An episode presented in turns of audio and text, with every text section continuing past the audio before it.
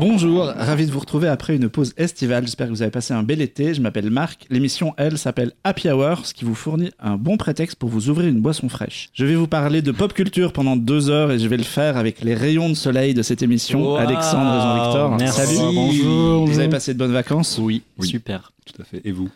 Très bien. On va parler de cinéma pour commencer cette émission avec un réalisateur, un réalisateur qui a déjà filmé des zombies, du football avec des zombies, des hommes et des femmes préhistoriques, du multiverse, des flics et rien de moins que Jean Reno. Bonjour Benjamin Rocher. Bonjour. Tu es là pour nous parler d'Antigang, la relève disponible sur la plateforme Disney+. On fera le tour de ta carrière, on parlera mise en scène, on parlera d'action et on évoquera naturellement l'indispensable Alban Lenoir Et Jean Reno. et Jean Reno. Et euh, puis avec toi, on fera comme chaque mois le tour de l'actu pop culture marquante de l'été. Merci de votre invitation. Merci de votre accueil. Avec plaisir. Et on va euh, commencer par le, le début, tout à fait logiquement. Euh, comment tu es venu au, au- au cinéma? Tu, tu nous disais hors micro que tu as fait des études pas du tout de cinéma. Qu'est-ce qui t'a, euh, quel a été le, le- le déclic et qu'est-ce qui t'a men- amené jusqu'à la réalisation de La Horde avec. Yannick Donc, on a deux heures, hein c'est ça hein Largement. On Ok. a tout le temps que tu veux. Ok. Euh, non, je vais la faire. Je vais la faire courte. Euh, j'ai grandi dans les années 80 euh, à mater des films, euh, comme euh, comme beaucoup, à louer des films au vidéoclub, à prendre des VHS, à les copier, à revoir, à revoir, à user les bandes. Euh, voilà, avec une envie de cinéma euh, depuis toujours. Euh, mon frère et moi, mon frère Raphaël, mon grand frère et moi, euh, on s'est dit depuis tout petit qu'on avait envie de faire du cinéma, et puis euh, on a cultivé ce goût-là. Rapidement, moi j'ai fait des études artistiques, d'art appliqué, donc pas de cinéma, donc de design, euh, puis d'image de synthèse, qui m'a amené à faire euh, des effets spéciaux, à faire mes propres courts métrages. Et euh, petit à petit, donc j'ai commencé à faire des génériques de de- d'émissions de, télé en 3D, des petits trucs en animation, des, jeux concours pour les enfants, euh, tout en animation aussi, qui m'a amené à, euh, être réalisateur de, de, de flux et de, de choses un peu truquées à la télévision sur le câble. Puis, avec mon frère Raphaël qui a fait des études de production, on a monté notre société de production qui s'appelle Empreinte Digitale, qui existe encore aujourd'hui. Euh, il y a un peu plus de 20 ans euh, maintenant. Et, euh, et on a commencé en faisant des, des habillages, des flyers pour le marché du film, euh, pour le marché de Cannes, etc. On prenait des, des photos auprès des distributeurs, on faisait des, des, affiches euh, qui n'allaient pas survivre à- au marketing, mais qui permettaient de vendre des films. Euh, puis on a fait des bandes annonces, puis des promo reels, qui sont des sortes de grandes bandes annonces pour, pour vendre sur les marchés. Et puis on a fait, euh, on a commencé à travailler pour Ciné Cinéma, euh, à faire des émissions euh, pour Ciné Cinéma et pour le câble, avec par exemple mon comparse Yannick Dahan, donc un journaliste spécialisé dans le genre et au tempérament et à la grande gueule Toulousaine. toulousaine et, et célèbre. Et on a fait pendant plusieurs années une émission sur Ciné Cinéma qui était une sorte de- d'émission qui défendait le cinéma de genre. Euh, ça s'appelait Opération Frisson. Ça a duré, euh, ça a duré très longtemps aussi. Et à travers cette émission-là, euh, Yannick défendait le cinéma de genre, les jeux vidéo, essayait de ne pas hiérarchiser, enfin montrer qu'il ne fallait pas hiérarchiser les, les arts entre la bande dessinée, le jeu vidéo, le cinéma, la, la, nature- la littérature, etc. Bref, c'était un peu le le porte-étendard d'une génération geek qui avait envie que les, que les, que les lignes bougent. Euh, et puis il y a quelqu'un qui, était sensible à notre travail, qui travaillait à Ciné Cinéma, qui est passé à Canal+, qui s'appelle euh, Manuel Alduy. Merci. Euh, qui est devenu, euh, qui a créé un- une case sur la chaîne Canal+, qui s'appelait French Fryer à l'époque, qui était, qui partait du principe de, on a des obligations d'achat de cinéma à Canal+, euh, on a envie de se différencier des autres chaînes, on a envie de marquer notre différence. Donc du coup, plutôt que de donner de l'argent sur des films euh, très euh, qu'on fait qu'on fait aussi pour d'autres raisons, essayons de faire une case de films d'horreur le samedi soir. Donc investissons dans le cinéma de genre français. Et grâce à lui et à, Canal à ce moment-là est arrivé donc les French Fryers et les films de euh, Mori avec à l'intérieur, de Xavier Jean avec Frontières et tout un tas de, de, de nouvelles générations de réalisateurs qui avaient envie de ça. Et euh, ça a été une petite révolution euh, à ce moment-là dans, dans la geekosphère et dans la cinéphilie euh, française, la cinéphagie. Et nous qui étions euh, en train de faire des, des, des émissions pour dire ah, le cinéma de genre, c'est intéressant, il y a plein de trucs super à faire, c'est super, c'est super. Euh, les gens avec qui on travaillait et qui étaient aussi euh, les gens qui investissaient dans, le cinéma nous ont dit bah vous qui, euh, qui, qui, qui semblez avoir une grande gueule, si vous, avez un- un- si vous voulez vous remonter les manches, c'est maintenant si vous avez un truc à proposer. Donc avec Yannick et Raphaël, donc mon frère producteur, on a réfléchi, on a saisi l'o- l'opportunité, on a écrit La Horde avec Yannick, mais aussi avec euh, d'autres camarades scénaristes qui sont aussi journalistes, Stéphane Moïsakis et Arnaud Bordas. On a travaillé euh, sur La Horde, on a écrit euh, ce scénario qui a, qui a plu et qui, en tout cas, qui donnait, qui donnait vraiment envie.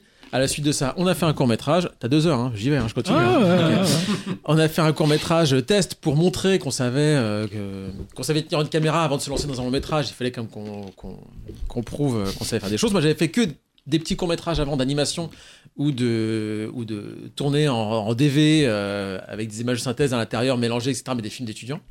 Et ensuite, j'avais fait que des génériques et des choses euh, pour la télé. Donc là, on vous avait prêté une vraie grosse caméra euh, de Cinoche. Donc là, on avait une vraie, voilà, on avait un vrai chef-op Ouais. aussi, des vrais comédiens. enfin, on a pris la vie un petit Pour peu. faire un vrai film. Pour faire un vrai film, on juste plus deux trois jours dans un hangar.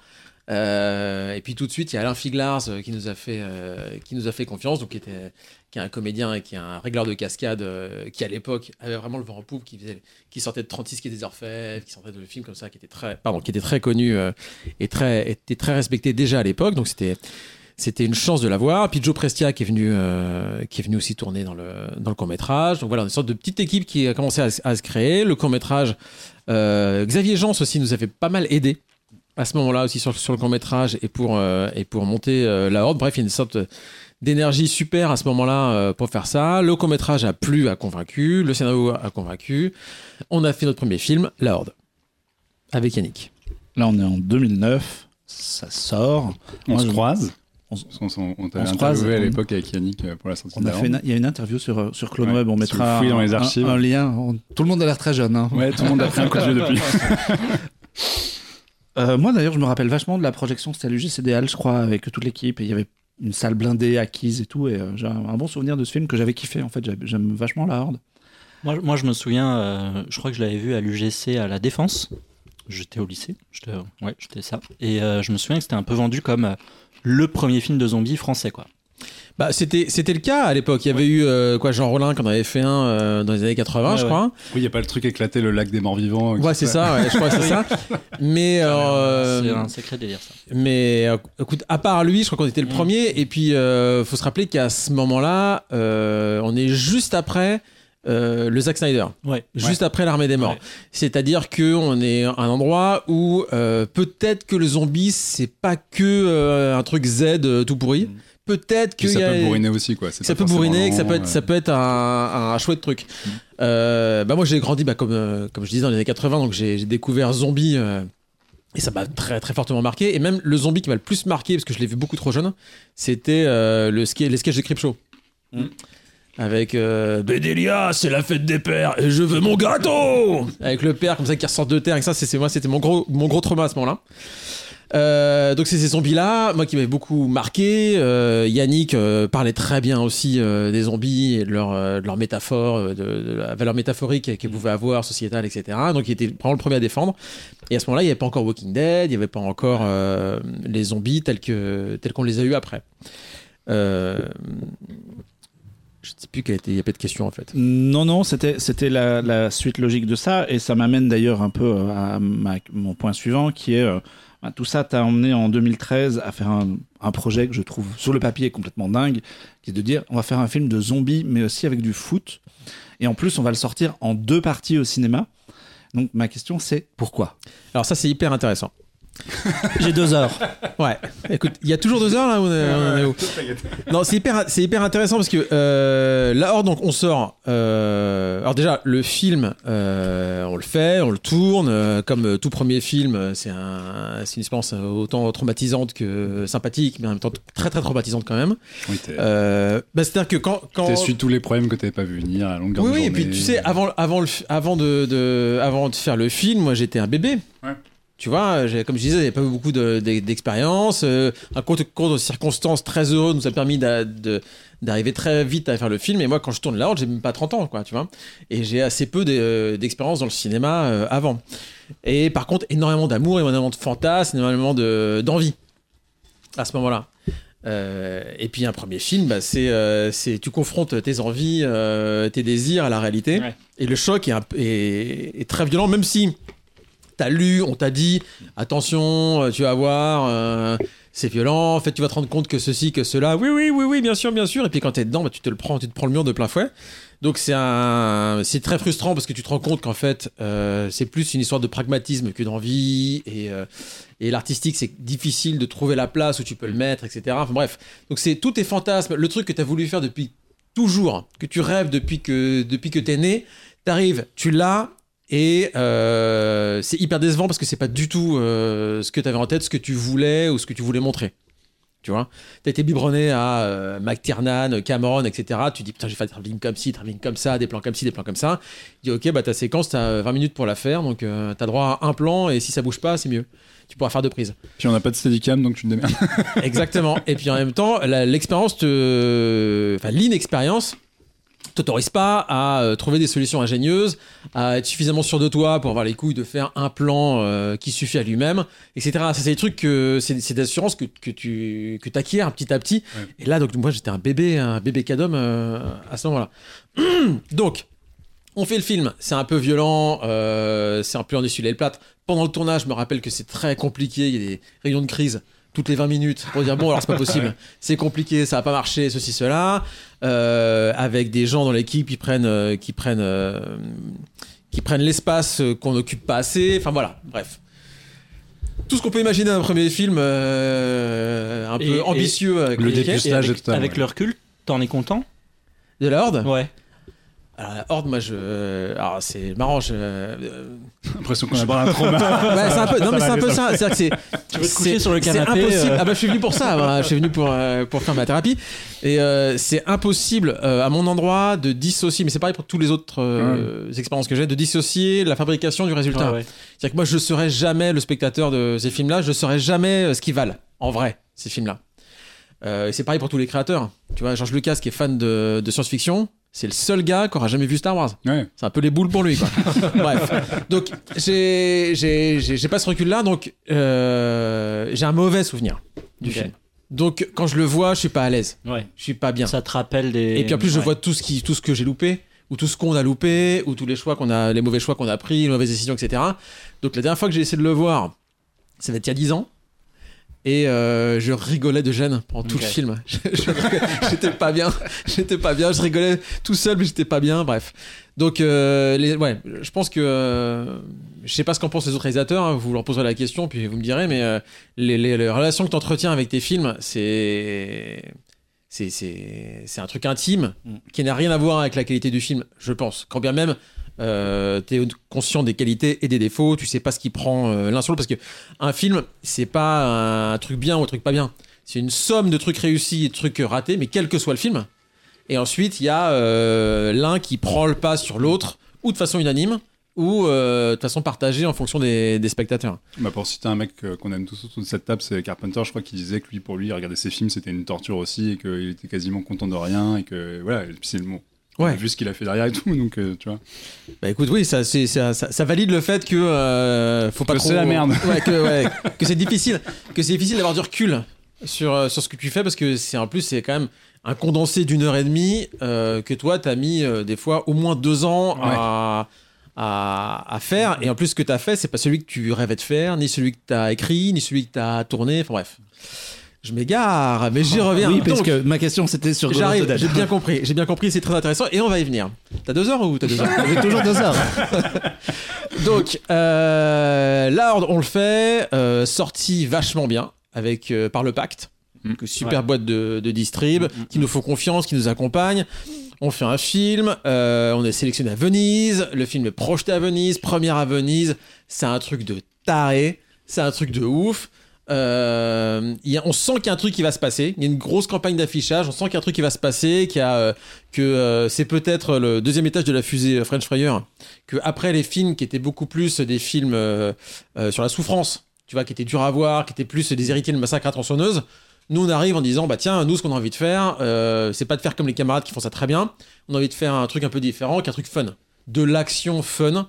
Donc, avec de la punchline, du gore, des coups de shotgun, etc. Machin. Donc, on se dit, il y a un truc qui va se passer. Peut-être que c'est la rencontre du cinéma d'exploitation euh, tel qu'on le rêve et du public. Et mercredi 14h, et là, c'est le drame. Aïe. C'est le drame. Enfin, c'est le drame. C'est-à-dire que ça se passe très très bien au festival. À Venise, ça se passe super bien. On, on passe à Gérard Armé, président du jury, John McTiernan. John McTiernan qui, après la projection, donc à part de nous parler, etc., me euh, passe derrière moi, tape dans le dos, me dit Great job. Et alors là, t'es au. La classe. Voilà là. Il y a une aventure, faut t'arrêter là. Là, tu dis ok, ok. Donc voilà. Donc et c'est à ce moment-là que s'est arrêté ma carrière. Je me suis dit euh, drop the mic. Non. Et euh, et donc tout se passe super bien. On a un prix à Gérard Armé. On repart avec une avec un avec un prix. Euh, bref, Trop cool. c'est normal. Ça va marcher en salle, c'est sûr. Ouais, Tu vois Vous à Donf, quoi. Et à nous Hollywood. Let's go Allez, et non, pas du tout. Et mercredi 14h, enfin même 9h, les Halles, et là c'est le drame en fait. Ouais. Parce que le, le film n'a pas du tout été fait pour euh, être vu comme à bibliothèque. C'est un film de samedi soir, de pizza bière, euh, c'est un film que tu vois entre tes Est-ce que potes. c'est pas sorti trop tôt Dans le sens où maintenant, enfin à l'époque, par rapport à euh, déjà la vague de tu vois, zombies qui arrivait les après. films de zombies, à l'époque, t'avais effectivement le Snyder.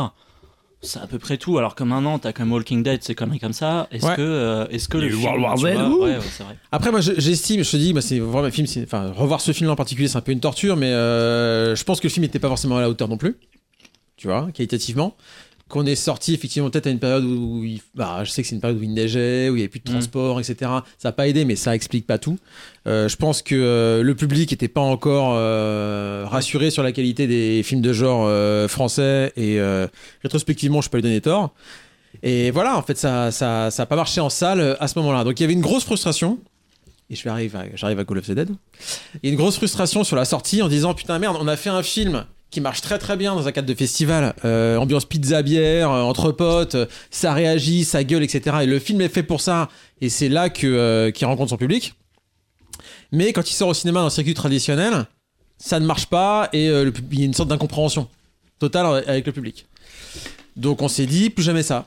Si on doit jamais devoir faire un film de genre ou un film d'horreur, un film comme ça, on, on réfléchira à deux fois parce que il y, a un- truc, il y a un modèle à créer, il y a un dysfonctionnement, voilà. Donc passe euh, la Horde et euh, Raphaël, euh, donc mon frère producteur, euh, développe une série de zombies avec Nicolas Peffailly qui était le scénariste de, enfin, qui est le scénariste, d'un prophète. Et ils développent ensemble euh, avec d'autres un pool de scénaristes euh, une série Goal of the Dead disant voilà euh, ils, ils avaient euh, ils avaient été marqués par euh, c'est quoi c'est Dead Set c'est ça Ouais. la série La série euh, Charlie Brooker. voilà Charlie Brooker anglaise qui est géniale qui est une Mm. sorte de mini série de zombies euh, dans un love story là qui était vraiment très très malin très très bien fait euh, ils se sont dit bah tiens euh, pourquoi on ferait pas ça en France? En plus on a vu qu'on on a montré qu'on savait faire avec la Horde euh, du zombie français avec un coup euh, maîtrisé donc on va faire une série de zombies Putain, bonne idée, série de zombies, ça se trouve ça peut marcher, on sait jamais. Donc ils vont voir, euh, ils vont voir des chaînes de télé, ils vont voir Canal Plus et euh, Canal Plus euh, nous dit bah série zombie, ça marchera jamais. Voilà, c'était avant Walking Dead donc. Donc ça ne marche pas. En revanche, il y a les gens du cinéma de Canal qui disent putain c'est con le, le le projet est chouette parce que ça mêle zombies, ça mêle ADN français, football, c'est drôle. Euh, c'est ancré dans la culture française. Enfin, il y a vraiment un truc euh, chouette à faire. Il y a vraiment un, beau, un beau truc. Euh, Faites-en un film, plutôt. Faites-en un film. Nous, on vous suit parce qu'on pense que sur l'antenne, le samedi soir, c'est parfait pour nous, dans notre case, etc. Donc on développe l'idée, enfin Raphaël développe, développe l'idée, et assez vite on trouve, enfin il trouve les partenaires pour un projet qui paraît remplir le, le, le cahier des charges et surtout euh, qui, qui, qui, qui pourrait nous guérir de notre trauma de la sortie de la Horde, qui est euh, on va sortir le film comme, euh, comme un objet de festival en fait, mais presque comme un groupe de rock, c'est-à-dire que l'idée c'était de faire le film donc en, en deux parties. C'était juste après Boulevard de la Mort et, et Planète Terror. Qui n'avait pas été le plus gros succès en salle d'ailleurs aux États-Unis, le concept Grindhouse. C'est vrai, C'était un peu ramassé la gueule. c'est vrai. Mais on demandait pas beaucoup d'argent, alors c'était pas grave. Mais surtout, c'était un fantasme de, de, de Ouais. geek, un fantasme de, de, de gens comme nous. On avait dit putain un double programme, euh, c'est chouette. Et surtout, on s'est dit en faisant un double programme, ça garantit le fait de le projeter dans ces conditions festives. Ouais. Tu vois, quand tu dis c'est un double programme, c'est pas un truc, c'est pas. euh, tu viens c'est pour un truc en deux parties. Voilà, donc tu tu sais tu vas passer dans- la soirée. Voilà, euh, dans, dans un état d'esprit particulier. Donc on s'est dit, ok, la sortie salle, elle va être très réduite. C'est-à-dire qu'on va faire euh, une salle à Paris, euh, avec des, mais qu'une seule salle, qui va passer le truc. Voilà, à chaque projection, euh, il y a un membre de l'équipe qui ou des membres de l'équipe qui vont arriver et qui vont, et qui vont accompagner le film, présenter le film, parler après. On va demander, on va essayer de faire des, des fausses bandes annonces à la Grindhouse à l'intérieur. Enfin bref, faire un truc vraiment festif. Entre les deux films, on s'arrête, on boit des coups, on retourne voir le deuxième film, etc. C'était vraiment ça. Et puis ensuite, faire une tournée province, une date dans chaque, ville. Et puis ensuite, on sort le DVD pour la Coupe du Monde. Pof, pof, tout le monde est content, nickel. Euh, donc c'était ça le projet. Tu vois, par rapport à la Horde, l'histoire de, de, de. Et euh, on a eu la chance d'avoir des partenaires qui nous ont suivis sur tout ça. Des distributeurs en salle qui ont suivi ça, des distributeurs en vidéo, à l'inter, etc. Et, euh, et Canal. Donc ça faisait une sorte de, proposition hybride qui était vraiment chouette. Et le fait de le faire en deux parties avec deux réalisateurs, avec mon camarade Thierry Poirot, c'était aussi, qui venait aussi, euh, qui, qui avait fait Atomic Circus avec son Mhm. frère avant, qui est une énorme star internationale de la pub, euh, donc il y avait un gros cachet euh, de, de, de, de capacité à fabriquer, d'être très créatif, etc., qui était super. On avait un bel attelage, quoi. Donc voilà, Goal of the Dead, pourquoi on l'a, euh, on l'a pensé comme ça, pourquoi on, on l'a exploité comme ça, et ça nous a permis, là je vais te faire une petite transition, nous a permis de, de rencontrer, non seulement de, de donner ce premier rôle au cinéma à Ahmed Silla, Mm. Euh, de rencontrer euh, Tiffen Davio aussi, euh, avec qui euh, on entretient encore de- d'excellentes relations, et Alban Lenoir. J'allais y venir. hein. Tu Qui as fait le raccords Z. tout seul, formidable. Oui, puisque Et là, ça a été le, le coup de cœur. Eh ben absolument, absolument. Mais même non, si, un immense connard. même si euh, Alban, moi je l'ai rencontré parce qu'il était sur la Lazy Company. Ouais. Lazy Company, donc qui est une euh, série OCS réalisée par Samuel Bodin, Ouais. produit par Empreinte ce que Digitale, j'allais dire, c'est que vous aviez produit. Ouais. absolument. Et euh, au moment de préparer Goal of the Dead, euh, il y a une partie du casting d'ailleurs de la Lazy Company dans Goal of the Dead, Mhm. parce que je suis allé sur le plateau, j'ai vu, j'ai dit ils sont super. Euh, dis donc Samuel, ça te dérange si je te pique des comédiens? Tac tac, j'ai piqué des comédiens et ça s'est fait, ça s'est fait comme ça. Même si Alban, a, Alban, si tu m'écoutes, tu vois, je vais raconter l'histoire, c'est pour toi. Euh, Alban a un très très mauvais souvenir de, de ma visite sur le, sur le tournage de la, de la Lazy Company. Euh, parce qu'il donc, il, avait entendu parler que je préparais euh, Goal of the Dead, avec du zombie, des foot, du foot, etc. Et Alban, entre deux prises, il vient me voir, il dit Ouais, salut, ça va Ouais, ouais, machin. Alors, il que tu prépares un truc. Je dis Ouais, ouais, ouais, ouais. Et c'est tout. Et donc il a, il a vécu un énorme vent à ce moment-là, qu'il a très très mal vécu et je m'en le excuse mec est encore. Sympa. Mais en fait c'était pas le moment et donc du coup j'étais voilà, je suis quelqu'un de. Oui, tu voulais pas griller tes cartouches. Je veux pas griller mes cartouches, je voulais voilà chaque chose en son temps. euh, mais évidemment j'ai pensé à lui tout de suite quand euh, quand il a fallu trouver notre notre comédien principal. Et ça m'amène tout logiquement à Antigang, puisque c'est le film suivant et que Alban est dedans, euh, qui est plus ou moins le, remake d'un film anglais qui s'appelle The Sweeney avec euh, Ray Winston. Je dis plus ou moins parce que moi je l'ai vu et c'est un film très sérieux. Alors que vous avez injecté une dose d'humour dans, dans Antigang. Et ma question c'était, euh, vous aviez envie de faire une comédie d'action parce qu'il n'y avait pas de comédie d'action en France? J'ai eu cette impression-là que un truc à la euh, L'arme fatale ou le buddy movie, ce genre de choses. Comme tu disais tout à l'heure que vous étiez quasiment le précurseur sur le film de zombies, j'ai un peu l'impression que sur ce genre-là aussi, il y avait un peu une, une envie similaire. Est-ce que je me trompe? Alors euh, pas du tout. Très bien. Une autre question? Ah ouais. Non. Alors, euh, je vais vous raconter un peu. euh, alors, moi, je sors dans- de, de Goal of the Dead. Les soirées sont bien passées. les soirées sont très bien passées, mais les soirées, je crois, sont même pas encore forcément commencées. Je vais vraiment finir le Ok. film. Et euh, donc ça se passe plutôt pas mal. Et euh, la société de production SND, donc qui est la société de d'M6, ouais. cinéma d'M6, absolument, euh, cherche à faire un remake de The Sweeney, donc ils- dont ils ont acheté les droits. Donc The Sweeney, c'est effectivement un film anglais très euh, sombre, très euh, les gens en cuir. euh, qui, euh, qui, qui, qui, qui fument du whisky, qui boivent des clopes euh, et qui font tu vois. C'est un peu ce polar-là, très testostéroné, mais avec quand même un duo de, de flics super, avec Ray Winston et un jeune euh, à côté qui est joué par, euh, je ne sais plus comment il s'appelle, qui est un, qui qui est un rappeur, il me semble, anglais. Euh, une sorte de dynamique de, de, un duo très très très très chouette avec une bonne dynamique de, de, potentiel de comédie, mais sur lequel ils, ils font pas grand chose. Donc, donc ils veulent remixer, pardon, ils veulent faire un remake de ce film-là. Donc, et euh, ils ont, ils sont allés voir euh, Empreinte Digitale. Parce que euh, Empreinte a montré déjà plusieurs fois qu'ils savaient faire des, euh, qu'ils savaient produire euh, pas que avec la Horde, avec Call of the Dead, mais avec d'autres films aussi. produire pour pour une somme raisonnable des films avec la production value etc donc ils, ils, choisissent de, de, de faire ce remake là avec ces boîtes de, de, de prod là puis ils font un casting de réal et moi, à la base, j'étais pas dans le, dans le casting de Real euh, pour le film.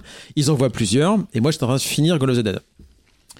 Jusqu'au, jusqu'au moment où euh, ils se parlent de la Horde, ils disent qu'il y avait chouette, des chouettes trucs dans la Horde, etc. Bref, je passe le casting de, de Real euh, finalement. Et là où ils voulaient faire donc un remake de, euh, de, The, de The Sweeney, donc avec la même tonalité que le film, avec Jean Reno, à Paris, c'était un peu le projet. Euh, Ah, Jean Reno faisait déjà partie du paquet. c'était l'ambition. C'était l'ambition. Après, il fallait trouver un réal pour aller le chercher, etc. Enfin, comme ça se passe d'habitude, quoi. En tout cas, l'idée c'était ça. C'était euh, un polar, la Tour Eiffel, Jean Reno. Ça va vendre, ça va vendre aux Chinois, mon gars. euh, T'inquiète, tranquille. C'est vraiment le plan de producteur, quoi. Ouais, mais après, euh, c'est comme ça que se fait le cinéma Ouais. d'exploitation. C'est comme ça que tu vois ce. Que- C'est un projet viable en plus, donc. Mais oui, oui. Et puis ça démarre de là, et ensuite, ça nous fait, ça, ça, ça peut faire des grands films, hein, ce genre Et de. toi, à l'époque, de- t'avais vu The Sweeney ou pas du tout? Alors à l'époque, je rattrape. The Sweeney très très vite. Ouais, du coup, Tiens, quoi, que qu'est-ce qu'il vois c'est quoi. Ah, ok. Je le vois. Et, euh, et comme d'habitude, je me positionne en tant que spectateur. Et euh, là où vous voulez remaker ça, euh, moi je leur ai dit, à mon avis, c'est pas ce qu'il faut faire. À mon avis, enfin moi ce que, enfin j'aurais dit, il y, a- il y a des gens qui le font très bien, du polar euh, déjà noir, un truc un peu tendu, etc. Il y avait Cavaillé, il y avait euh, Marshall qui Ouais, font des choses, ouais. euh, qui font des choses qui marchent très bien, etc. Et je leur, et je leur disais, et j'aurais dit effectivement, moi j'ai envie d'un truc plus lumineux en fait, plus fun, plus euh, plus rapide, plus cool. Et j'aurais dit en plus Jean Reno, effectivement, on l'aime tous. Euh, avec le Léon, euh, il marche très bien là-dedans, mais c'est aussi un super acteur de comédie. C'est-à-dire que moi, euh, Apparition de Cornet Beef, ça reste un de mes grands souvenirs de, de comédie. Et voilà, il y a- donc le mec est très très fort pour les deux, les visiteurs, etc. Enfin, j'en passe. Le mec est très fort pour les deux. Profitons-en pour euh, aller sur les deux tableaux. Surtout que moi, le film que j'ai pas vu et que j'ai envie de voir, donc c'est là que euh, tu vois juste, c'est un truc un peu plus euh, l'arme fatale, Bad Boys, Flic de Beverly Hills, un truc où, où effectivement t'as des séquences d'action qui délivrent. T'as du danger, mais t'as aussi de l'humour, t'as du fun, c'est léger, c'est lumineux. Ça se passe pas euh, que euh, la nuit éclairée au tungstène. C'est voilà, c'est rock and roll quoi. J'ai envie de faire un film comme ça. Et, euh, et ils m'ont dit, oh, banco, vas-y, va voir Jean Reno, va lui expliquer, bonne chance. T'ont poussé, t'ont Voilà. fermé la porte derrière. Et, euh, Et ça s'est très bien passé avec, avec Jean, euh, qui, a, qui, a, qui, a, qui a accepté de, de, de venir dans l'aventure et c'était parti. Et ensuite, pour le binôme, il fallait euh, trouver un binôme à Jean Reno. Et euh, moi, sortant de Goal of the Dead, je dis bah Alban. Alban c'était est, tout de suite il est super. Il n'y avait pas de doute. Bah, dans mon esprit, euh, oui. Alors après, moi, je, je, je fais pas un film tout seul. Ouais. Donc je dis bah moi je pense qu'il serait super. Après, faut que tout le monde soit d'accord, tu vois. Euh, et puis évidemment les gens des SND, euh, même s'ils sont, avec toute la bienveillance et, euh, et la bonne énergie qu'ils avaient et qu'ils ont toujours, m'ont dit oui d'accord, mais bon c'est ton pote. Donc ce serait bien de voir d'autres gens aussi, tu vois. Ce serait bien de voir d'autres gens, etc. Donc j'ai vu plein de gens euh, en casting. Et puis, euh, puis Alban, et puis les... ça s'est imposé euh, assez vite. Et Et au final, c'est lui qui, euh, qui est le support de, du ton que je voulais mettre dans le film, qui était de ma note d'attention, qui m'a fait remporter ce, ce, casting de réal, euh, qui est la note d'attention de je veux de la lumière, de l'humour, de la légèreté, etc. C'est lui qui porte, qui incarne toutes ces valeurs-là. Donc le film sort, le bouche à oreille est bon. Moi, moi je me rappelle, je vais le voir euh, au MK2 Bibliothèque, ah, qui fait quasiment partie du décor, puisqu'il y a une, euh, une scène de fusillade qui est, qui est tournée autour. Je, trouve que, en- en l'ayant revu en presse, c'est peut-être un des derniers grands rôles de, de Jean Reno en termes d'action. C'est vraiment peut-être le dernier qu'il a fait.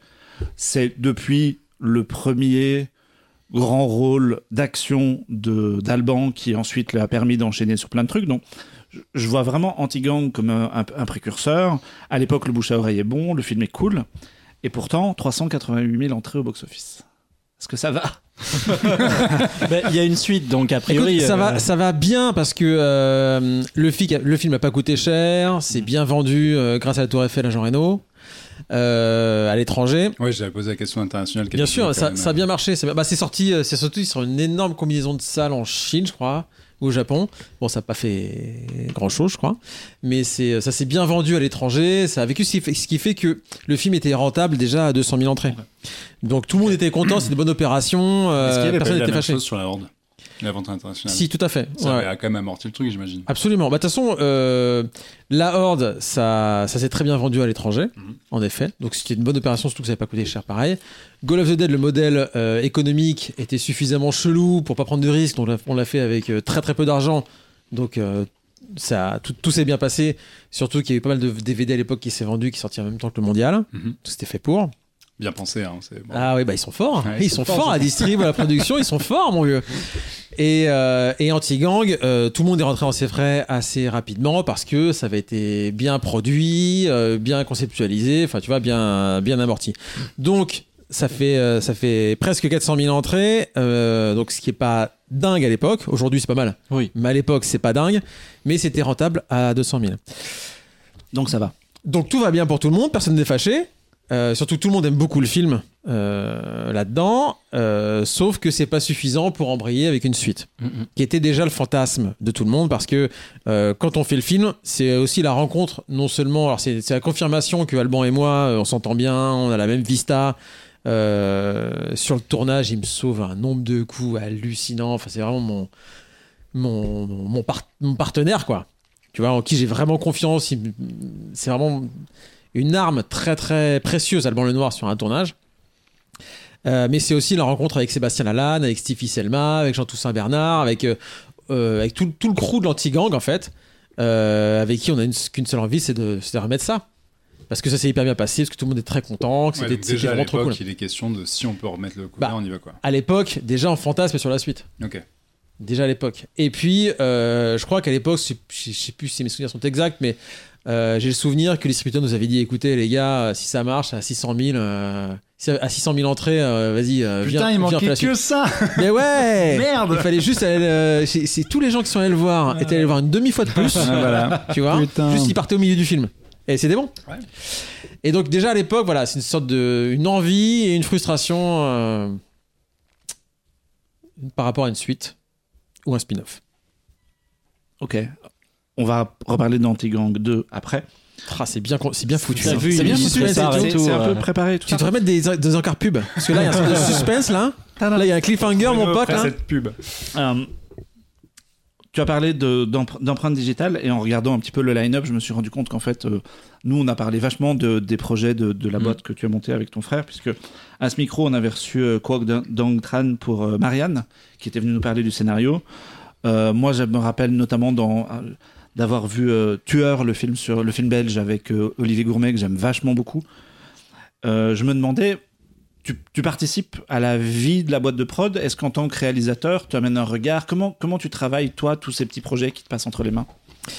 Alors vraiment, je suis vraiment pas producteur. Je suis réalisateur. J'ai été longtemps DA de la boîte. Je le suis plus de par mes activités par ailleurs. Mais la production, c'est vraiment, c'était vraiment Raphaël à, l'époque. Et depuis, il y a eu d'autres producteurs. Il y a Eric Laroche qui est, qui est aussi producteur maintenant euh, à, à Empreinte Digitale. Il y a eu Henri Deber à un moment donné. euh, il y a Elsa Roy. Il y a eu plein de, plein de, producteurs euh, dans la, dans la boîte. Moi, je suis pas producteur. Donc je suis réalisateur qui je je je, peux être DA sur des projets.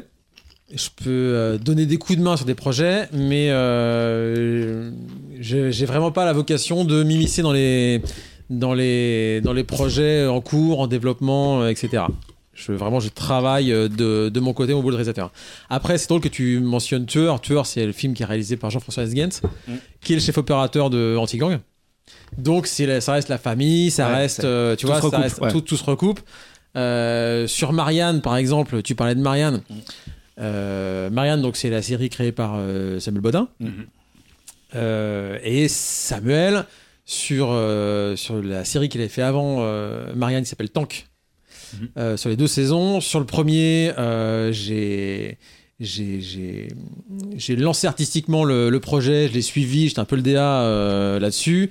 J'ai j'ai pris une caméra. J'ai tourné des trucs en seconde équipe. Sur la, la saison 2 euh, je suis reparti avec Samuel en Corée pour, pour tourner avec lui sa série pour faire seconde équipe sur Marianne j'ai tourné aussi enfin voilà je C'est la question que j'allais te poser de la même manière que tu citais euh, Xavier Jean, qui était venu vous filer un coup de main sur la horde. Est-ce que toi, du coup, euh, tu le confirmes, ouais, tu mets ta main quand tu, enfin, tu, bah, en dans, cas- dans l'écurie, on va dire les empreintes, d'empreintes digitales, t'es dans les parages, quoi. Quand il y a un truc qui se fait, tu peux intervenir. En cas de besoin. Hmm. En cas de besoin. C'est-à-dire que euh, euh, Samuel, euh, il n'a il pas besoin de moi, en vrai.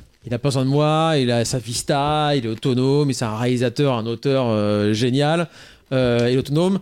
Mais quand il y a besoin, euh, parce que le- l'emploi du temps fait qu'il y a besoin d'une deuxième équipe, etc., euh, s'il a besoin de moi, je suis là, et c'est avec grand plaisir, et j'adore bosser avec ce gars-là, et, et c'est comme ça que ça se fait. Et en post-prod, je peux filer un coup de main et je peux venir donner mon œil sur les effets spéciaux. Je peux prêter mon oreille au mixage ou au montage son. Enfin voilà, je suis là en cas de besoin. Euh, non seulement parce que euh, j'estime énormément euh, ce garçon, ce créateur, et que si je peux l'aider, bah, je ferai tout pour l'aider ou pour lui rendre service, mais aussi ça a du sens parce qu'effectivement c'est empreinte digitale. J'ai d'autres expériences aussi en empreinte digitale. J'ai fait la seconde équipe sur l'intervention aussi de Fred Grivois. Fred Grivois. Voilà, avec Alban Lenoir. Parce que ça s'est mis à ce moment-là, et que c'était empreinte digitale. Et, euh, et j'ai fait. euh, et j'ai encore une autre expérience, mais qui est. À chaque fois, c'est vraiment des expériences hyper heureuses, parce que moi, à chaque fois, j'apprends énormément. Parce que même si je suis réalisateur par ailleurs, Ouais, euh, dire, bosser coup, avec un autre réalisateur, t'apprends énormément. T'es pas fermé à l'idée de maintenant que t'as atteint et que t'as réalisé des films et que tu pourrais dire bah attendez je suis réel les gars je vais pas aller me faire chier à faire un truc de seconde équipe machin et toi au contraire tu trouves ça hyper cool et tu mets la main à la pâte. Bah, et- je ferai pas n'importe comment euh, pour n'importe qui. Non mais, Mais- sur les projets qui te plaisent. Mais bien un sûr, plaisir, quoi. bien sûr. Bah, le problème du, du boulot de réalisateur, c'est que euh, c'est un travail que tu as très peu l'occasion d'exercer en vrai. Ouais. Tu vois? Surtout quand tu fais du long métrage. Après, quand tu fais de la série ou quand tu fais de la pub, tu tournes euh, régulièrement. Mais moi, c'est pas mon cas. Vraiment. Beaucoup de temps de pause, de Et du coup, voilà, euh, tu, ton boulot, c'est sur un plateau aussi. Ouais. Tu vois, c'est pas que en prépa et que en post-prod. Et euh, ce temps-là, il est assez court dans la création d'un film. Mhm. Donc, dès que euh, moi, je peux apprendre, m'exercer pour, pour être le meilleur le coup d'après, j'hésite pas. Et j'ai une autre expérience aussi qui était très intéressante avec Ladislas Chola, qui est un metteur en scène de, de théâtre qu'on ne présente plus et qui a fait son premier film Let's Dance. Mhm. Avec empreinte digitale euh, également. Et euh, avec lui, j'ai travaillé sur l'intégralité du film en tant que c'était un boulot très très intéressant qui m'a beaucoup appris aussi en tant que traducteur. Parce que le garçon est un metteur en scène de théâtre. Donc la mise en scène il sait ce que c'est. Il sait ce que c'est raconter une histoire avec la dramaturgie il travaille avec les comédiens. Il sait ce qu'il veut les émotions qu'il veut transmettre etc sauf que son médium c'est le théâtre et c'est pas l'audiovisuel. Ouais. et donc j'ai bossé avec lui sur toute la longueur du film en tant que traducteur, pas pour lui dire, pas pour lui faire son découpage à sa place, ni pour, réaliser le film à sa place, c'est pas ça. C'est pour lui, pour essayer d'être une, euh, passerelle. C'est-à-dire qu'est-ce que tu veux raconter, euh, c'est quoi le, sentiment que tu as envie de, de, mettre dans cette séquence-là? Il me raconte, on en parle, etc. Je lui propose un découpage, puis il dit bah non, parce que ça, ça me raconte ci, ça raconte ça. Moi, ce que j'ai envie, ce que j'ai envie de dire, c'est ci, c'est ça. Et on retravaille le découpage ensemble, etc. Donc j'ai une sorte de, de conseiller technique et qui était un boulot hyper intéressant euh, et pareil moi qui m'a qui m'a beaucoup nourri quoi Et du coup, en plus, c'est euh, une espèce d'interface sur le monde du théâtre, etc. Et donc, il, a- il arrive avec un bagage que tu n'as jamais connu. bien sûr Donc, euh, et en plus il y a des un, trucs à en tirer. c'est un euh, être humain délicieux et aussi un professionnel hyper aguerri Hmm. donc évidemment moi j'adore bosser avec ces- avec des gens intéressants cultivés riches talentueux t'apprends toujours pour peu que tu sois pas fermé, euh, tu vois, Mm. t'apprends, t'apprends beaucoup. Et puis ça apprend aussi à mettre l'ego au bon endroit, de bosser à cet endroit-là. Tu vois, quand t'es réalisateur et que euh, t'es le capitaine du bateau, et puis tu te dis, bah finalement là, je vais être, euh, je vais être, je vais juste faire la barre ou je, vais vais, être le second, machin. ou je vais être le second, etc. Euh, moi, j'adore, en fait. Un homme qui a les pieds sur terre, c'est beau quand même. Bravo. Je vous dirai la vérité après. hein. Si, on, conti- si on continue la, euh, ta, ta filmo, le- la suite, c'est euh, c'est moi dont on a déjà parlé Ouais, à, ce micro ouais. et pour lequel on, avait fait une interview euh, pendant, pendant le confinement. Donc, on va renvoyer les gens vers, vers les liens, qu'ils aillent faire des écoutes sur ce podcast. On, Mais on l'avait fait avec beaucoup d'enthousiasme. On l'avait fait avec beaucoup. Ouais, on avait adorait. vachement aimé. On Mm. avait vachement aimé moi. Ouais, j'adore. Je suis très, très, très, très, très fier de moi. J'ai quand même une Très, très micro question. Est-ce que à l'époque tu nous avais dit ouais OCS, on sait pas trop une suite peut-être ou quoi C'est vrai. Et nous, ça une- fait deux ans qu'on attend Et comme des cons. du coup, on Ouais, attend. ben on sait que- pas, en fait, encore, on sait pas. Et vous vous êtes parlé avec euh, OCS Euh, oui, alors il y aura jamais de deuxième saison Ok. de Moa. Euh, il y aura jamais de deuxième saison parce que le modèle économique, en tout cas la dernière fois qu'on en a parlé, c'était avant, euh, avant le rachat, Ouais. avant tout ça. Euh, le modèle économique fait que euh, il était très difficile d'avoir euh, autant d'argent, même autant d'argent, alors que c'était pas énormément d'argent, mais on avait forcément moins pour une saison 2 Ok. en termes d'argent. Et comme la saison 1, tout le monde est hyper fier du truc, euh, que c'est un petit miracle qu'on ait réussi à le faire dans cette économie-là, etc., qu'on n'avait pas envie de tout gâcher en faisant un truc qui avait des chances d'être moins bien. D'accord. Ben, T'as ta réponse. c'est la bonne réponse. Ça, me- ça me rend un peu triste. J'aurais bien aimé. bon, c'est là malheureusement le, le- la, la- la vie des séries, mais, Mais, euh, mais par contre, je ne, je ne désespère pas Oui. De mettre en application tout ce que j'ai appris sur Moa, qui était quand même un exercice très particulier, Mhm. sur un projet euh, futur. Oh, ça tease. on, on s'attise, on, Touche du on bois. touche du bois. Mais euh, c'était un, c'était un laboratoire tellement formidable, j'ai tellement appris, c'était tellement une expérience artistique folle que euh, évidemment j'ai appris, Mm. mais il y a tellement de trucs très très spéciaux que j'ai appris à cette occasion-là que j'ai pas encore eu l'occasion de mettre en application que, que j'ai hâte. Très bien. On, on note ça dans des petits coins pour en reparler plus tard. On t'en reparlera. On sait Ouais. pas quand, mais on t'en reparlera. Je compte sur vous. Dans. Et, et la, la deuxième série sur laquelle tu as, tu as bossé, c'est euh, Parallèle, qui est sur Disney Plus que, que moi j'ai regardé et j'aime j'aime vachement. C'était. Est-ce que je peux dire que c'est un espèce de dark à la française, mais avec une, amblan- une ambiance plus à la Goonies en blanc Est-ce que je définis ça à peu près correctement? Écoute, euh, tu as plus de références que moi, j'ai pas vu Dark. Parce qu'on m'a- D'accord. on m'a tellement dit, quand j'ai préparé, quand j'ai commencé à préparer la, la série, il y a des gens qui ont pointé des points communs. C'est des- euh, C'est des, jeunes qui voyagent dans le temps. Ouais.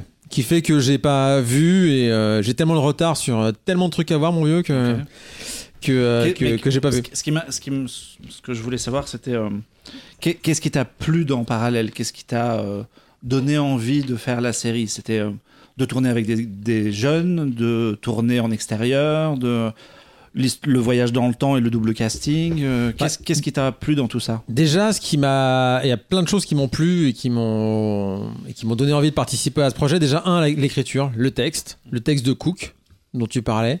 Euh, tu, sur le papier, c'était très très convaincant. C'était vraiment vraiment très très chouette, haletant. C'est vraiment un page turner qui marchait très très bien. Donc déjà, tu as, cet écrit-là qui fait que tu as envie de le voir, donc tu as envie de le faire. Euh, ensuite, l'expérience qui était aussi très excitante, c'était de faire euh, la première série euh, Disney+. Ouais. Alors, c'était la première série, ça s'est fait doubler en, par euh, Weekend Family parce que qui a été diffusée juste euh, juste avant. Mais au moment où je préparais la, la série, c'était la première série Disney+. Donc c'était déjà très excitant ça de participer à, à l'arrivée de Disney en, en France. Et puis de pouvoir proposer une, une série euh, donc très largement diffusée, non seulement en France, mais dans le monde, qui soit un, une série euh, teen sur des valeurs d'amitié, de tout ce que tu veux, mais fantastique, français, ancré dans la culture française. euh, c'est aussi une occasion qu'on n'avait pas eue et qu'on n'a pas plus eu depuis. C'est une proposition très singulière qui était très sexy. Et ensuite d'être en extérieur, d'être à la montagne et de bosser avec des euh, des jeunes acteurs, c'était aussi aussi très très très sexy quoi comme proposition. Ça donnait vraiment envie de, se confronter à tout ça. Et on arrive tout naturellement au film pour lequel tu es là, Antigang la, la relève. Euh, comment tu as abordé cette suite? Parce que tu disais un peu tout à l'heure, bon voilà, euh, si le film avait mieux marché, SND vous aurait euh, permis d'en- d'enchaîner sur une suite directe. Mais là, dix ans quasiment se sont écoulés depuis le premier volet. Comment, comment tu as abordé ça et comment ça s'est monté? C'est Disney qui est venu vous chercher? C'est vous qui leur avez proposé la suite? Dans quel sens ça s'est fait?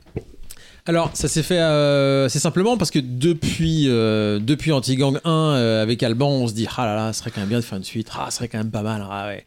Et puis on se recroise régulièrement parce que même si j'ai pas tourné avec lui entre Anti-Gang 1 et, euh, et Anti-Gang La Relève, euh, des films que j'ai réalisés, je tourne avec lui sur Tank, sur Tank 2, sur Marianne, sur l'intervention. Enfin, j'arrête pas de, j'arrête, pas de se croiser sur des plateaux et de continuer à se voir et d'avoir une envie comme ça de, de continuer à, à bosser ensemble. Donc il y a cette envie-là euh, qui, qui est vraiment euh, tenace. Euh, et puis, il- il- même si Anti-Gang 1 a pas euh, fait les scores nécessaires à, en- en- à enchaîner, enfin, pour, pour enchaîner une suite juste après, quand il est sorti au cinéma, il est passé sur M6, puis sur W9, Mhm. puis une deuxième fois sur W9, puis troisième fois sur W9, et au plus, plus ça se diffusait, d'habitude les films, plus ça se diffuse, moins ça fait de score. Là, plus ça se diffuse, plus ça fait de score. Il y a un truc qui est assez fou avec Anti-Gang, c'est que tu as l'impression qu'il gagne en notoriété et en, et en nombre de spectateurs à chaque diffusion. Donc ça, c'est un truc qui a, qui a vraiment joué en notre faveur et où, euh, où W9, M6 ont dit Ah, il y a un truc. Il y a un truc avec ce film. Et puis, parallèlement à ça, Alban a explosé sur Netflix Ouais, ouais. avec euh, Balle perdue, avec le premier, euh, qui est dans un rôle d'action, euh, avec Stéphie Selma, avec, euh, avec Sébastien Lalanne, où il y a un truc de. sorte de, de- c'est la même famille qu'Anti-Gang, tu vois. C'est la, c'est la, c'est un peu la continuité. Comme si on n'avait pas pu le faire au cinéma et que ça prend d'autres chemins. Ouais, Euh, il y a- il y, a eu toute une notoriété euh, internationale tout de suite sur Balle perdue en mode ça y est, les Français refont de l'action après les productions Besson. euh, Et c'est- puis- ça a marché à l'instant. Et puis le film est suffisamment bien Ouais. et suffisamment de qualité pour avoir convaincu et, et tombé au bon moment et ça a fait vraiment un succès surprise. Donc gros succès de balle perdue, plus très bonne diffusion de anti-gang, plus notre envie de d'en découdre, fait en sorte qu'Alban, c'est au téléphone, on se dit bah écoute, balle perdue, ça cartonne, etc. Je crois qu'il n'y a pas un truc à jouer, c'est peut-être maintenant quoi. C'est peut-être maintenant. Donc on en reparle, on en reparle à SND, on en reparle au producteur et euh, on se décide, on se dit bah ouais, écoute, il y a un truc à jouer. Écoute, c'est possible de financer euh, un film euh, dans ces conditions-là, à condition qu'on arrive à avoir Jean Reno, à condition que ceci, cela. Ok, donc on part en développement. Et donc on commence à écrire le film. Le développement donc dure, enfin on écrit, on écrit, on développe, etc. Ça peut prendre du temps. Et pendant le développement, il y a donc euh, je fais parallèle pendant ce temps-là, et Disney s'intéresse à euh, ce qu'on fait et euh, et les gens de chez, de chez Disney euh, sont des gens qui sont intéressés à Anti-Gang à l'époque, l'ont vu, l'ont apprécié, etc. Ils savent qu'on fait une suite à Anti-Gang, du coup, on fait une suite, qu'on l'écrit, donc ils demandent à lire, ils demandent à voir, ils sont très curieux, très intéressés. Ils lisent un truc euh, qui est pas, qui est en cours de développement, ils tombent amoureux du projet et ils disent bah vas-y, euh, nous on est super chaud, ouais. on est super chaud, on y va. En plus, ça, euh, ce qu'on voulait vraiment faire avec Anti-Gang 2 en développement, bien avant que Disney n'arrive, c'est un truc qui soit à l'image du personnage d'Alban dans le premier. C'est-à-dire un truc lumineux, un truc fun, un truc action, ou donc de se débarrasser un peu du côté crépusculaire euh, du premier qui était plus incarné par le personnage de, de Jean Reno, mais d'avoir comme si le premier c'était euh, l'histoire de Jean Reno, du personnage de Jean Reno, et le deuxième c'était l'histoire de euh. Comme l'arme fa- comme l'arme fatale finalement, qui est hyper dark sur le premier, puis qui devient de plus en plus Ouais. léger, machin. Après le 2 c'est euh, moite-moite, quoi. C'est- le 2 est très léger ouais, parce mais que... ça commence à s'ouvrir aussi, quoi. Ouais, mais, mais il finit en sang, etc. Mais tout à fait, tout à fait. Oui, bon. Bah, le 2, il est moite-moite. Effectivement, il y a un mec sur des chiottes euh, avec des bombes euh, sur les chiottes, mais il y a aussi à la fin le mec criblé de balles et, C'est vrai, c'est vrai. Et la pauvre Patsy Kensit. euh, Bref. Euh, donc, euh, donc voilà. Donc ce qui était, ce qui était marrant, c'est que Alban et moi, on a, on a, on a vieilli, on n'est plus les mêmes qu'au moment d'Antigang 1. euh, ce qui nous intéresse, c'est plus les mêmes choses, et on a vite, on s'est vite dit que à la fin d'Antigang 1, donc le personnage d'Ennis Cartier va être papa. Entre-temps, Alban est devenu papa, etc. Ce qui fait que on avait plus envie d'avoir l'histoire de ce cet euh, action hero qu'on avait euh, qu'on avait décrit dans le 1. Il va être papa et maintenant c'est quoi sa vie quoi? Est-ce qu'on peut être encore action hero avec un, avec un enfant, etc. Euh, donc c'était vraiment ça les trucs. Beaucoup plus un ton comédie, beaucoup plus fun, beaucoup plus, beaucoup plus lumineux. Donc Disney, quand il tombe, quand il tombe là-dessus, il dit putain c'est exactement ce qu'on veut, ce qu'on cherche. Et donc si tu veux, c'était un mariage heureux parce que c'était, on voulait tous faire le même film. Donc ça c'était c'était chouette et euh, Disney nous donnait euh, les moyens et la visibilité que on n'aurait jamais eu en Oui, cinéma. parce que de base, vous savez, en faisant ça, que vous êtes à l'international, quoi. Bien sûr. On sait, on sait que c'est Disney, donc c'est euh, tous les pays en même temps, euh, c'est une exposition mondiale. Et puis c'est, euh, oui, c'est les moyens d'exister, c'est, euh, c'est une com euh, qui est incroyable. hein. Je sors dans la rue. a- les, les gens qui ont vu euh, Balle perdue à l'étranger sur Netflix, d'un seul coup, ils voient sur Disney Plus le mec de Balle perdue, donc ils savent qu'ils vont potentiellement cliquer. Donc il y a un truc. euh, Ouais, ouais, il y a, y a- y a un truc qui est vertueux pour tout le monde. Ouais. Et puis c'est super parce qu'on a fait Anti-Gang 1 euh, qui, a, qui a ouvert une certaine voie, mais pas suffisamment, qui a- mais qui a été creusé par Balle perdue 1, Ba- Balle perdue 2, euh, AK aussi d'une certaine manière, et Anti-Gang la relève euh, qui arrive après. Enfin, il y a une sorte de. Je vois une, ça en une très belle continuité et, euh, et je, suis, je, suis, je suis très heureux de participer à, à, à l'essor de, de- du cinéma d'action français euh, à l'étranger à travers les plateformes. Et alors, est-ce que le tournage d'Antigang euh, 2 se passe aussi bien que celui d'Antigang 1 Il se passe ça beaucoup encore mieux. mieux. Ok. Beaucoup mieux. Non, mais c'est vrai, c'est vrai. Euh, bah, le- après, les, deux tournages se, sont, bien passés. Euh, sur le premier, le truc qui était compliqué, c'était que, euh, c'était que euh, on a mis tout le film à, se comprendre avec Jean Reno.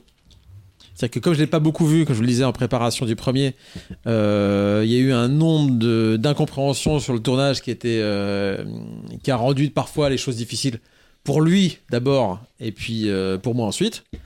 Euh, mais tous les doutes ont été, ont été, ont été balayés une fois qu'il a vu le film et qu'il a dit ah oui d'accord ok c'est ça Ah ouais, la proposition C'est jusqu'à la fin. ouais c'était jusqu'au donc du coup voilà après euh, après c'était pas, mon était- pas mon premier tournage difficile donc euh, donc ça ça ça a roulé jusqu'au bout et au final il était convaincu par le par le proposition par la proposition et le, et le produit fini. Et euh, il a été super chouette et super chic sur toute la promo, euh, super classe. Et donc du coup sur le 2, quand il est revenu, bah, c'était euh, c'était une fête. Il était là, il était content d'être là, tout le monde était content d'être là. Et puis euh, Oui, Et- sachant qu'en plus sur le 2, il a quand même moins de présence, moins de temps à l'écran, donc euh, à la limite, euh, Ouais. base, ça aurait été plus simple de toute façon pour lui. oui, mais euh, il était, euh, il aurait pu faire son mercenaire en disant, tu vois, j'arrive, je fais mes deux séquences, allez salut les, salut les jeunes, je m'en vais. Non, non, là c'était vraiment, euh, c'était vraiment une réunion très heureuse. Il était, on était tous très contents de, de, de se retrouver. Ok. Non, le tournage c'était super, c'était super. C'était assez court, très speed. Euh, mais bon, Plus de moyens que le premier Non. Ah, c'est pareil non, c'est pareil. Parce qu'à l'écran, entre nous, ça c'est plus musclé le 2 quand même. Ouais, vas-y, redis-le, redis-le. Hein. bah écoute, Non, enfin, moi, quand j'ai vu le 2, j'ai l'impression que justement, alors c'est peut-être l'image qu'on a parce que Disney, etc., mais que vous avez eu plus la boîte à jouets et que vous avez pu encore plus vous amuser que sur le premier. Eh ben non. Non, non, on a eu le- plus ou moins les mêmes. euh, je sais même pas si j'ai le droit de le dire. contraintes, Je sais même pas si j'ai le droit de le dire, ça. Mais je vais le dire quand même. Mickey, coupe tes oreilles. On a, on a eu euh, plus ou moins les mêmes, euh, le même budget. Ok. Le même budget, euh, tout en sachant que, en rentrant dans les détails, que euh, la masse salariale n'est pas la même. Parce que euh, ceux qui prenaient euh, que dalle à l'époque prennent Bah oui, un peu plus oui, oui, maintenant. Forcément. Ah, et merde, c'est bien normal. Ouais. Et Bah, c'est bien bien normal. Bien raison. Eh, mais Bah moi, non, le premier, mon gars, attends, bien sûr. ouais. Non mais bon, il y a ça aussi, une sorte d'inflation euh, à, ce- à- à- à ce- niveau-là. Mais parce qu'on a gagné tous en professionnalisme. Hmm. Et ils sont plus forts et, ceux, et voilà et ceux qui prennent plus cher aussi c'est parce qu'ils sont plus forts et qui et qui et qui sont plus malins maintenant parce qu'ils ont du métier qui fait qu'on a plus encore plus de production value. Et euh, dans le 2 euh, je crois qu'il y a plus d'action que dans le 1 alors je sais Ouais. pas quelle l'impression est peut-être différente parce qu'il y a aussi beaucoup plus de comédie et qu'il est vraiment structuré un peu différemment. Euh, et que c'est pas en fait on s'appuie pas euh, sur l'action. La force c'est pas l'action dans le film. Enfin en tout cas là où j'ai voulu mettre le paquet Ouais, là où je la suis dit ouais. putain hein, c'est la comédie c'est les Ouais, persos ouais. etc donc du coup c'est ce qui ressort le plus. Donc je sais pas quel est le, le, sentiment du spectateur quand il regarde le film mais il y a plus d'action je crois dans Anti-Gang la relève que, euh, que, dans, le premier en fait globalement Et euh, donc c'est plus généreux, euh, c'est plus généreux là-dessus. Et voilà quoi. Et, l'écriture s'est faite. parce que justement, vous parliez de la suite depuis un moment, donc je suppose que tu avais quand même des petites idées en tête depuis un moment. Est-ce que, on va dire, l'idée de base que tu avais pour la suite d'Antigang a complètement changé par rapport au, au résultat final Euh, Il y a peu de choses qui ont survécu. Il y a peu de choses qui ont survécu. Euh, mais parce que pendant que tu, Oui, à la suite de ça, Parce tu que le tu- temps. tu- ouais, puis t'imagines, Ouais, ouais. t'imagines, t'imagines 54 différentes Mm, mm. des suites euh, d'Antigang. Après, le leitmotiv, le truc qui a toujours été là, c'était euh, le, le- le- le- la thématique centrale, c'était l'action hero qui devient papa. Comment il fait pour être action hero, pour être papa, et euh, Et là, t'as vu Avatar en- 2, t'as dit, oh, James, filigrane. merde. Salaud. Et en, et en filigrane, c'était euh, c'était c'était les questionnements que moi je me, je me pose, qu'Alban se pose, qu'on se pose tous quand on fait des métiers qui nous passionnent. C'est euh, qui sont très très euh, euh, Chronophages. chronophages, merci. Comment tu fais pour pour être au four et au moulin? Et si tu sacrifies si, si tu sacrifies ton travail, euh, en tout cas du temps euh, pour passer euh, du temps avec, avec, avec ta famille et que tu te renies, comment tu fais pour être un bon père alors que tu te renies toi-même? Mm. Tu vois? Euh, donc voilà, c'était des questionnements de, de- que tout le monde se pose. Tout le monde qui a, qui a un boulot qui lui prend du temps, aimerait passer plus de temps avec sa, avec sa famille, mais en même temps euh, a du mal à, à faire la balance. Donc je me suis dit que c'était marrant de questionner l'action hero, tu vois, de questionner euh, euh, John McClane là-dedans, quoi, tu vois, ou même Arnold Schwarzenegger là-dedans. Genre, ouais, mon gars, ok, tu casses des immeubles, euh, tu pètes des bras, en même temps, t'as une responsabilité familiale, comment tu fais faut pour payer tes impôts. Voilà. Et il faut payer tes impôts, etc. Et euh, c'est pour ça que le film commence par euh, le personnage d'Alban, Nils Cartier, qui qui mélange boulot et vie perso et euh, ça part au drame et donc du coup après il, il renie complètement son travail mais c'est une façon de se renier lui-même Mm. et comment il va faire pour retrouver euh, avec l'aide de sa fille l'équilibre entre euh, boulot donc c'est un peu lui-même son boulot et, euh, et sa fille et sans sacrifier l'un à l'autre on, on- on parlait de l'humour dans le film. Il y a, je trouve vachement plus d'humour que dans le, dans le premier volet.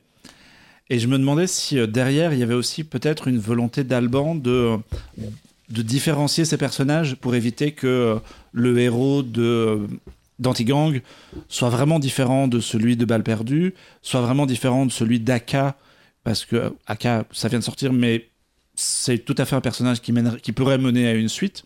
Je me suis demandé si lui, il avait demandé à ce que on démarque vraiment euh, les franchises les unes des autres. Il a jamais demandé euh, quoi que ce soit dans ce sens parce que la volonté de base a toujours été de, faire euh, de la comédie d'action, en tout cas un film d'action très fun. Parce que c'est mon caractère, parce que c'est comme je suis, c'est ce que j'aime, c'est ce que j'aime faire, c'est ce qui m'intéresse.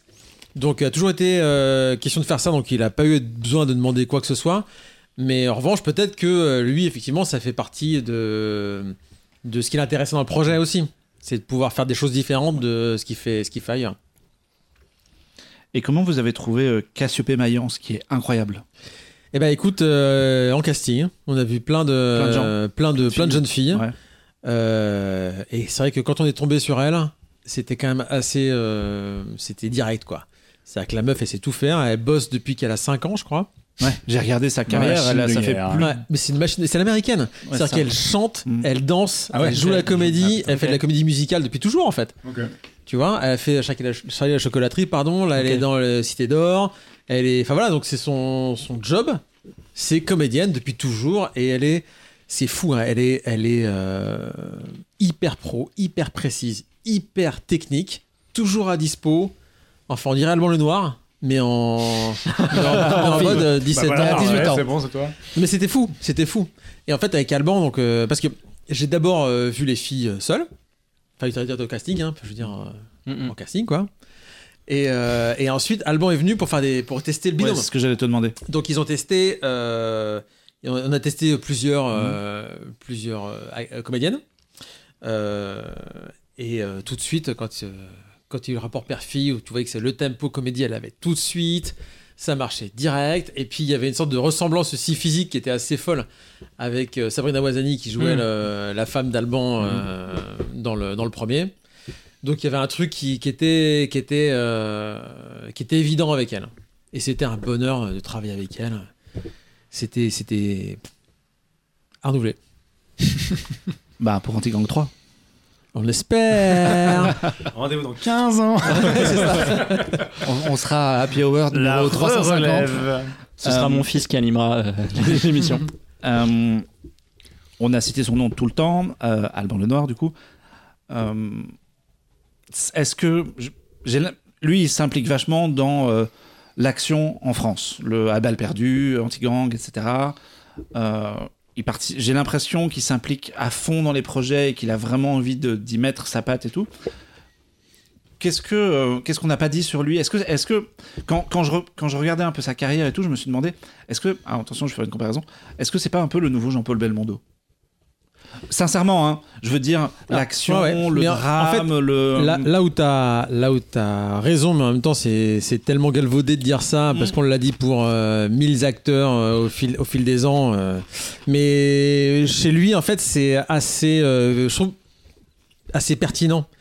Parce que ce qui est, ce qui est chouette avec lui, au-delà du fait que qu'il a, qu'il a ce, ce- cette flamboyance dans l'action, il est flamboyant, il fait ses cascades lui-même, il peut faire rigoler, et puis ensuite il se tape, il a un physique de, de boxeur comme pouvait l'avoir euh, Mm. Belmondo aussi, etc. Il y a ça qu'ils ont en commun, donc effectivement. Mais ce qu'il a, euh, ce qui est encore plus pertinent dans la, dans la comparaison, même si les périodes ne se ressemblent pas, c'est que euh, Alban, comme Belmondo, cultive l'aller-retour entre le divertissement euh, populaire, l'action, le truc euh, très, très, très pop, et le cinéma d'auteur euh, très pointu. C'est-à-dire que Alban, il alterne entre un français et anti-gang, Mm. tu vois, entre euh, Le Summer et Balle perdue, entre Gueule d'ange et Aka. Et c'est ce qui, ce qui le rend, ce qui le rend singulier et très proche de Belmondo quand il faisait, quand il faisait l'As des As, mais il faisait aussi euh, Pierrot le Fou. Enfin, tu vois, t'as une sorte de, de, de grand écart comme ça. Euh, dont on peut faire la comparaison, bien sûr. Bien sûr. Je voulais savoir un peu comment tu travailles, parce qu'on on parle de plein de projets et de plein de choses, mais quand tu es sur un plateau, quand tu mets en scène une, une scène, euh, comment tu travailles? Je pensais par exemple à la, à la, fusillade de- de- d'Antigang, la relève, donc avec le fourgon à la fin, qui je pense est tourné à Nanterre ou pas, ou pas loin, dans le 92. Euh, Est-ce que euh, c'est vachement storyboardé en amont C'est très chorégraphié? Est-ce que à l'inverse, c'est un peu, euh, on voit ça sur le plateau? Comment tu bosses? Alors, comme je peux, en vrai. Parce que Anti-Gang le relève, j'ai eu assez. La prépa était très courte, le tournage aussi. Donc, il a fallu préparer euh, très très rapidement. Et cette séquence-là, donc, qui était un peu euh, mon attaque de fourgon, euh, mon attaque de la diligence de mon Mm. film, tu vois. Euh, on l'a écrite euh, 14 fois. On l'a storyboardé euh, 8 fois. On a re, re, redécoupé, redécoupé, redécoupé, et c'est pas ce qui est dans le film. Et c'est pas ce qu'on a tourné. Donc, euh, pour cette séquence-là, j'ai vraiment fait comme, euh, comme j'ai pu, et surtout, c'est une, une séquence qui dure longtemps. Je pensais de durer euh, je sais pas, 11-12 minutes euh, facile euh, dans le film. Donc, c'est tourné sur plusieurs jours, Mm, mm. euh, en hiver, en extérieur jour. Donc, un jour il a plu, l'autre jour il a neigé. Euh, il faisait, Je dis, ok, Il c'est faisait- parti. il faisait, il faisait nuit à, euh, à 14h02 et, il faisait, il faisait- et le soleil se levait à 10h08. Donc si tu veux, euh, Le kiff. ouais, super, super. Donc déjà le premier, le premier choix c'était le choix du décor en se disant ok il me faut un décor où je puisse jouer tous les trucs narratifs dont j'ai besoin, l'endroit où il se planque, euh, euh, qui peut voir qui à quel moment, où est-ce qu'on peut planquer les machins avec des avec des contraintes de production qui sont énormes. De euh, le camion tu peux le garer là, tu peux le garer là. Là il faut il faut laisser la sortie du nouveau hôtel parce que faut que les bagnoles puissent y aller donc tu peux pas tourner là. Bref, tu fais comme tu peux et trouve trouve un décor que tu peux déjà décrire avec quelques plans où tu peux où as des reports visuels pour spatialiser parce que c'était une séquence qui demandait à être très précisément spatialisée. Faut pas que tu dises ah quoi ils sont où je comprends Il est pas. où le perso par rapport à la bagnole, Ouais. machin. ouais. Parce que là, il y a quand même beaucoup de pôles de- d'action dans cette séquence-là. Il fallait que je spatialise bien. Euh, surtout que c'est une action assez statique, qui était, Ouais. un, qui était un truc. Euh, donc il y a ça. Euh, ensuite, il faut que tu, que tu fasses en sorte de rentrer dans les journées. Donc c'est vraiment c'est, c'est du storyboard. Je suis pas sûr qu'il reste beaucoup de plans. Mais c'est pragmatiquement, tu avances petit à petit par pôle géographique en, en, en- en- comment dire, en te mettant de côté toutes les armes dont tu vas avoir besoin en montage pour spatialiser, pour rythmer, pour tout ça. C'est vraiment un truc qui se fabrique au montage parce que le storyboard, tu peux pas le tourner et que tu es obligé d'être très très pragmatique. Et ce qu'il faut savoir aussi, c'est que tout ce qui est à l'intérieur du fourgon, je pense au, euh, au méchant qui avec les gars, et les, les meurtrières, euh, c'est tourné trois semaines plus tard euh, en En studio. ouais. Donc tu es obligé de donc, ouais, réfléchir à un truc t'as à un trouver. storyboard de base qui est ton, qui est ton plan initial, mais. euh, qui- Mais qui, euh, que tu jettes à la poubelle. secours, quoi. Genre, tu sais Mais que- oui, c'est un, qui est un vœu pieux en fait. Ouais. Mais depuis la Horde, c'est ça. Depuis la Horde, euh, je, je fais des storyboards de séquences que je pourrais jamais tourner. Mais le fait de l'avoir storyboardé te fait te poser les bonnes questions. Bah, tu fais comprendre la scène déjà. ouais, tu dis ok, qu'est-ce qui est important pour euh, moi ouais. Qu'est-ce que j'ai envie d'avoir Qu'est-ce que je- comment je spécialise Quel focal j'ai envie d'avoir euh, Tu vois les sortes de points de vue qui sont vachement importantes surtout dans ces séquences-là.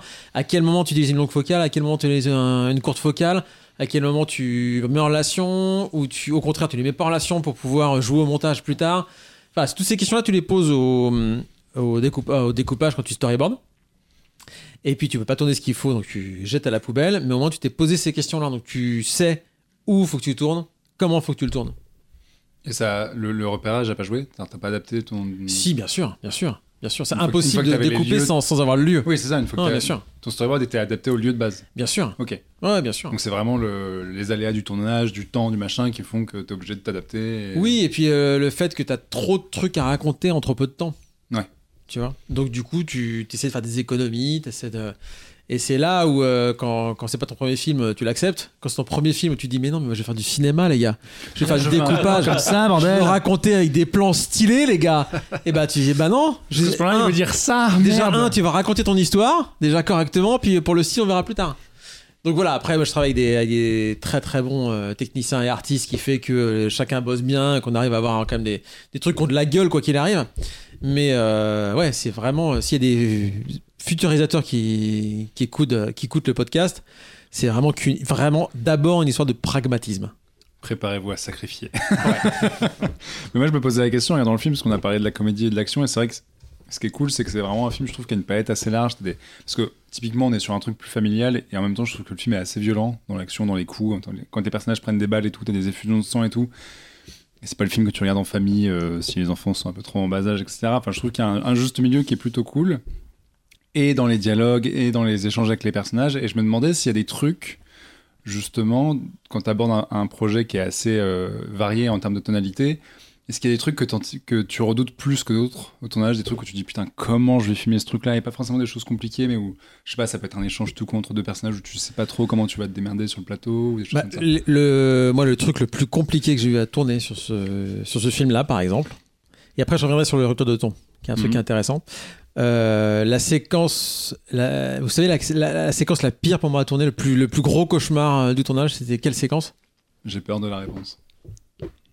C'était Ah, le dîner, en fait. C'était le dîner. C'est tous les gars autour d'une table et deux autres qui, qui- qui discutent, qui discutent dans une cuisine. Alors déjà, moi, c'est c'est un peu des comment dire. euh, visuellement, je- j'ai du mal à trouver un truc qui me qui m'excite fort. Ouais, qui te challenge et tout. Et puis, euh, en fait, c'est des- en- pour le coup, quand tu veux être pragmatique, et là, putain, c'est l'enfer en fait. Parce qu'en fait, tu, tu veux pouvoir fabriquer la séquence aussi en montage, choper des réactions de machin, de, de bidule quand il dit ça, etc. Donc, quand j'ai un truc précis à faire marcher, c'est facile, mais quand il faut que tout marche de façon euh, euh, organique dans un décor de quatre pièces cuisine, etc. Moi, déjà de base, ça m'angoisse de tourner dans des, dans des trucs comme ça. Je préfère, euh, je préfère une fusillade, je préfère des zombies, je préfère une cave, je Le préfère grand un air. parking, je préfère, tu vois. Donc là, ça m'angoisse un peu comme décor. Et, euh, et mais c'est connu, hein. Je suis pas le seul réalisateur à, à À avoir une les à détester les séquences de, de groupe autour d'une table qui discutent en fait. C'est dur, c'est dur, surtout quand t'as là, c'est des potes en plus, donc du coup. c'est euh, des potes et en plus tout le monde a un truc à dire Ouais. et t'es obligé de et j'ai des Et t'as- acteurs t'as envie- formidables. T'as envie que tout le monde en plus ait son petit temps à l'écran, Mais oui, et puis ce machin. Tu as envie de mettre un peu d'impro dedans aussi. Donc du coup, euh, c'est un enfer pour la script aussi, c'est un enfer pour le monteur, c'est un enfer pour, c'est un enfer pour tout le monde. Donc euh, ça c'est ouais, ça c'est ça c'est compliqué, euh, c'est c'est c'est compliqué à faire ça je trouve. Ok. Et moi, Et le donc- fusillade après. Oui, bah après la fusillade, bah, tu sais ce qu'il faut que tu racontes la balle est par là, elle arrive dans le cadre, bah, voilà. Non mais c'est beaucoup moins, c'est beaucoup plus euh, facile de rationaliser, voilà ce que je veux dire. Ouais. De rationaliser, et d'être efficace sur les trucs et de et de quand tu tournes une séquence, t'as as un temps précis pour la tourner. Mhm. Et euh, t'es vraiment en stress tant que tu te dis pas ok je l'ai en fait. Parce que tu dis, euh, quand, des fois ça tient à un plan. Ouais. C'est un plan qui te dit ah ok j'ai mon point de vue, j'ai ma séquence. Et euh, quand tu tardes à l'avoir ce plan-là, eh ben, tu transpires à grosses gouttes en disant putain, putain je l'ai pas, putain il y a un truc qui m'échappe, il y a un truc qui m'échappe. Dans une fusillade, c'est beaucoup plus simple de dire ok le plan qui va me faire ma séquence c'est celui-là. C'est autour de celui-là que je vais pouvoir architecturer mon, ouais, montage, construire mon montage, etc. Euh, sur une séquence comme ça, c'est beaucoup plus difficile. Parce qu'en fait, tout est important et tout n'est pas important. Tu vois ce que je veux dire? Oui, Et parce que c'est le but, c'est que tu un espèce de flow, que ce soit naturel. Voilà. Et donc, c'est difficile de hiérarchiser. Créer ça. Voilà. ouais. Donc, quand tu as une blague, c'est facile de dire je l'ai, je l'ai pas. Mais quand c'est un- une dynamique de groupe qui discute, qui voit, etc., c'est beaucoup moins facilement palpable. Et pour les ruptures de ton, euh, comment je les aborde, en fait, c'est ce qui m'intéresse très très fort. En fait, c'est euh, c'est on parlait de Moa tout à l'heure, Mhm. mais ce qui ce que j'ai adoré travailler dans Moa et c'était un peu le l'énorme challenge, c'était de passer d'un truc débile, slapstick, un peu grotesque, à un truc sérieux, à un truc triste, à un, truc, drôle, existentiel. un truc existentiel, et de passer de l'un à l'autre comme ça et de faire en sorte de prendre les virages. Parce que c'est ce qu'il y a de plus dur à faire en fait, c'est de prendre les virages et euh, d'avoir une, euh, une, une, une piste automobile comme ça avec Moa où c'était que des virages sur virages euh, hyper, euh, hyper tendus. C'était génial de pouvoir travailler ça et euh, de, de, de déployer plein d'outils pour réussir à faire ça. Et quand ça marche, tu vois, euh, bah Moa, je pense que c'est un des rares trucs que j'ai réalisé que je peux regarder en tant que spectateur et j'ai des émotions. veux dire que t'as revu sans cringer toutes les 3 minutes. Ouais, absolument. Non, mais j'adore en fait. J'adore parce que je trouve, je trouve que c'est hyper libre et que du coup, tous ces virages font en sorte que euh, bah, ça danse tout le temps. Et je trouve ça, je trouve ça généreux, satisfaisant en tant que spectateur. Donc c'est ton projet préféré. Ah, c'est oui. Ouais, ouais. C'est celui, c'est celui, ouais. c'est celui dont je suis le plus fier parce que c'est un truc fou et qui devrait pas exister et Oui, qui est, qui est vraiment et une- qui est n'importe quoi. C'est hors norme complètement. qui est hors norme. Ouais. et qui me ressemble vachement en fait parce que euh, souvent une blague c'est que euh, c'est que euh, sur un tournage ou même quand je travaille je donne beaucoup d'in- d'indications euh, sonores à la bouche je fais souvent plein de bruitages à la bouche mais de base depuis toujours c'est à dire que quand je vais travailler une fusillade dans Tigang tu vois, alors, tu vois tu te mets là etc tu vois c'est c'est ta-ta-ta, ping ping ping ping tu- vois je veux que ça soit soit musical tu vois. donc c'est ça qui m'intéresse donc c'est comme ça que je m'exprime et donc dans Moa, quand c'est aussi la, la, la bande son du film, du, de la série, c'est Oui. que ça. C'est. C'est comme ça que je donne des indications. Donc voilà. Donc ça, ça me ressemble très très fort Moa. Et Donc t'es du coup, bruité à j'aime la bouche. Absolument. Donc c'est comme ça que je travaille. Et, euh, et d'ailleurs, les mises en place euh, sur Moa, il y a ma script qui m'avait filmé en train de faire une mise en place euh, sur Moa en expliquant la séquence. Et ça n'a pas de sens en fait. T'as l'impression d'être- T'as l'impression d'être chez les fous. Chez les fous, j'ai. Tu vois, et là, t'es- me, me, là, t'es- oh, t'es- oh, plouc, plouc, plouc. C'était- Ça ressemble à ça. Le making of est une comédie entière. Bah ouais. Et, et alors, du coup, par rapport à tous les, les défis que tu as eu sur Antigang 2, c'est quoi la- le truc dont tu es le plus fier Tu t'es dit, la, la- la chose qui est la plus proche de ton ambition initiale, où justement tu as réussi le plus possible à être proche de tout ce que tu voulais faire Ça peut être une scène, ça peut être euh, une intention, enfin un, un film narratif. Ça peut être Alors après, ce ce dont je suis le plus fier globalement, c'est d'avoir rentré le film euh, dans le temps imparti. Ok. Parce que c'était un challenge euh, vraiment énorme. Mhm. Vraiment énorme. C'est-à-dire que pour la fabrication, pour l'écriture, la fabrication et la post-production, c'est, euh, c'était un temps euh, très, très, très, très, très resserré. Donc déjà d'avoir réussi à livrer un truc qui ressemble à quelque chose, euh, déjà c'est une grande fierté et donc ça, ça, ça, c'est le cas. Et ensuite moi ce qui me fait vraiment marrer dans le film et ce dont je suis le plus fier c'est ce qui m'échappe en fait. C'est euh, mon monteur qui, euh, qui trouve euh, Nick Labac de euh, Lorenzo et qui le met à ce moment-là et qui me dit regarde c'est quand j'ai mis une musique fais voir et là j'explose de rire du coup je suis ultra Un film fier 100% à cab. bah, en plus, un film qui s'appelle Anti-Gang, qui est, euh, qui est une sorte de. qui peut être pris comme une glorification de la police, Ouais. etc. Machin, avec un personnage principal qui est anti-flic. Et dont la bande son se porte euh, le, le reflet. Je trouve ça couillu, je trouve ça rock'n'roll, je trouve ça punk, ça j'aime bien quoi. Ça me ressemble, je kiffe. Je kiffe. Donc ça, ça, ça, ça me plaît.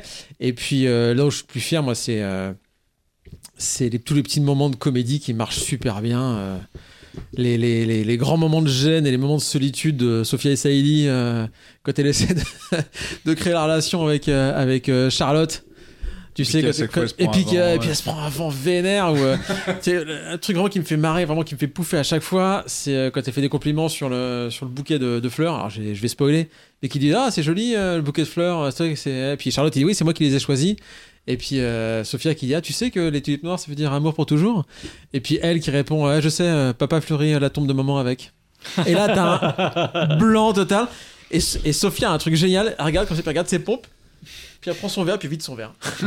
c'est ce genre de timing comme ça moi, que, que je trouve euh, très très drôle. Et puis le, les, les, les petites phrases comme ça qui passent, euh, qui passent mine de rien de, de, de Cassiopée justement à Alban, des fois qui sont très. Qui, moi qui, qui, qui Ouais, me c'est font beaucoup c'est le top 3 des trucs auxquels il faut pas faire confiance. Ah oui, qui sont pas fiables, l'ex- Ouais, L'ex, ouais, machin et la ouais, police. ouais.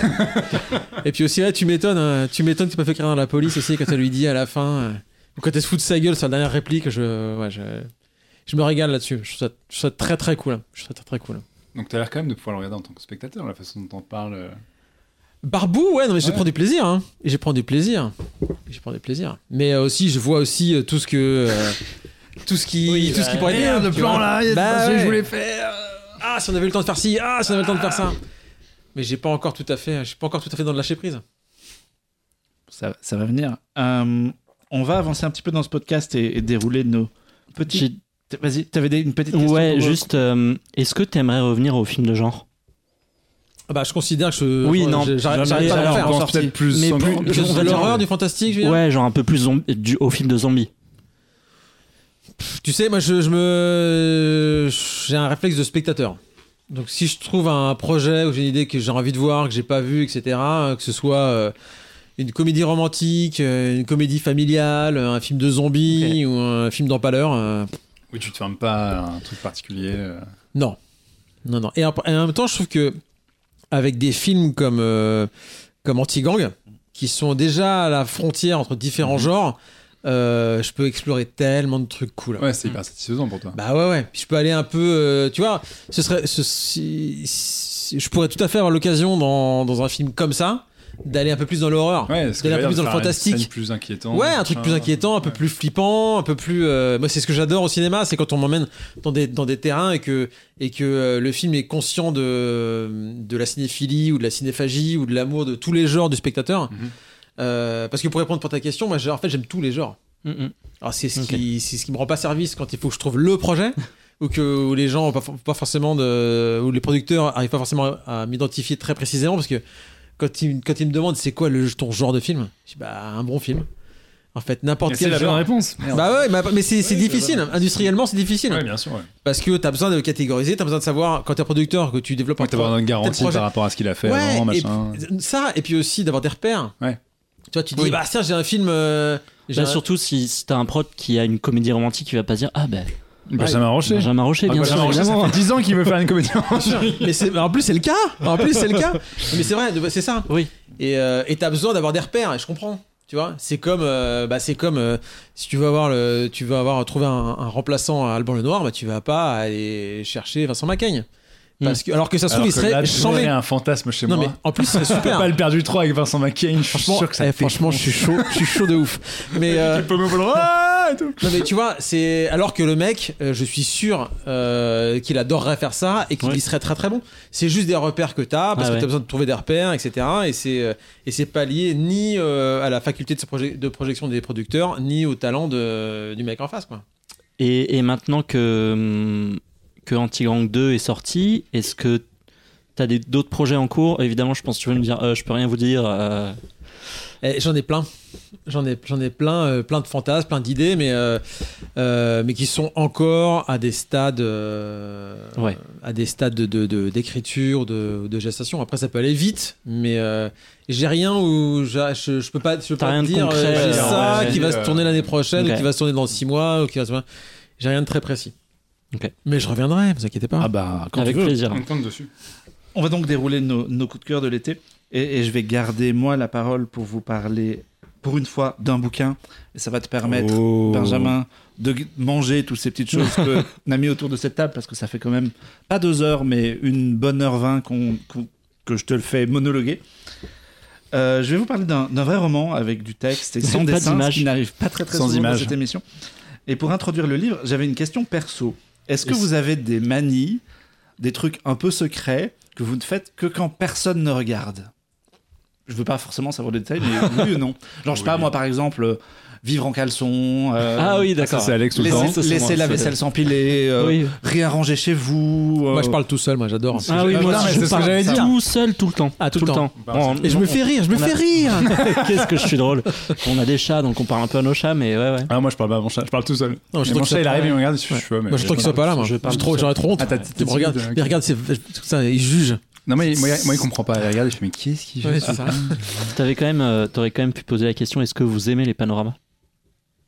C'était. Il y avait, Oh il y avait- il y là, avait une référence, le, le bouquin donc, qui s'appelle Panorama, euh, qui est le nou- nouveau roman de, de Lilia Hassen. C'est plus possible de faire ce que vous faites, puisque ça se déroule dans un futur proche où les gens vivent dans des maisons qui sont entièrement transparentes. Et donc, tout le monde voit son voisin. Donc, tu Euh, peux plus être en slip toute la journée.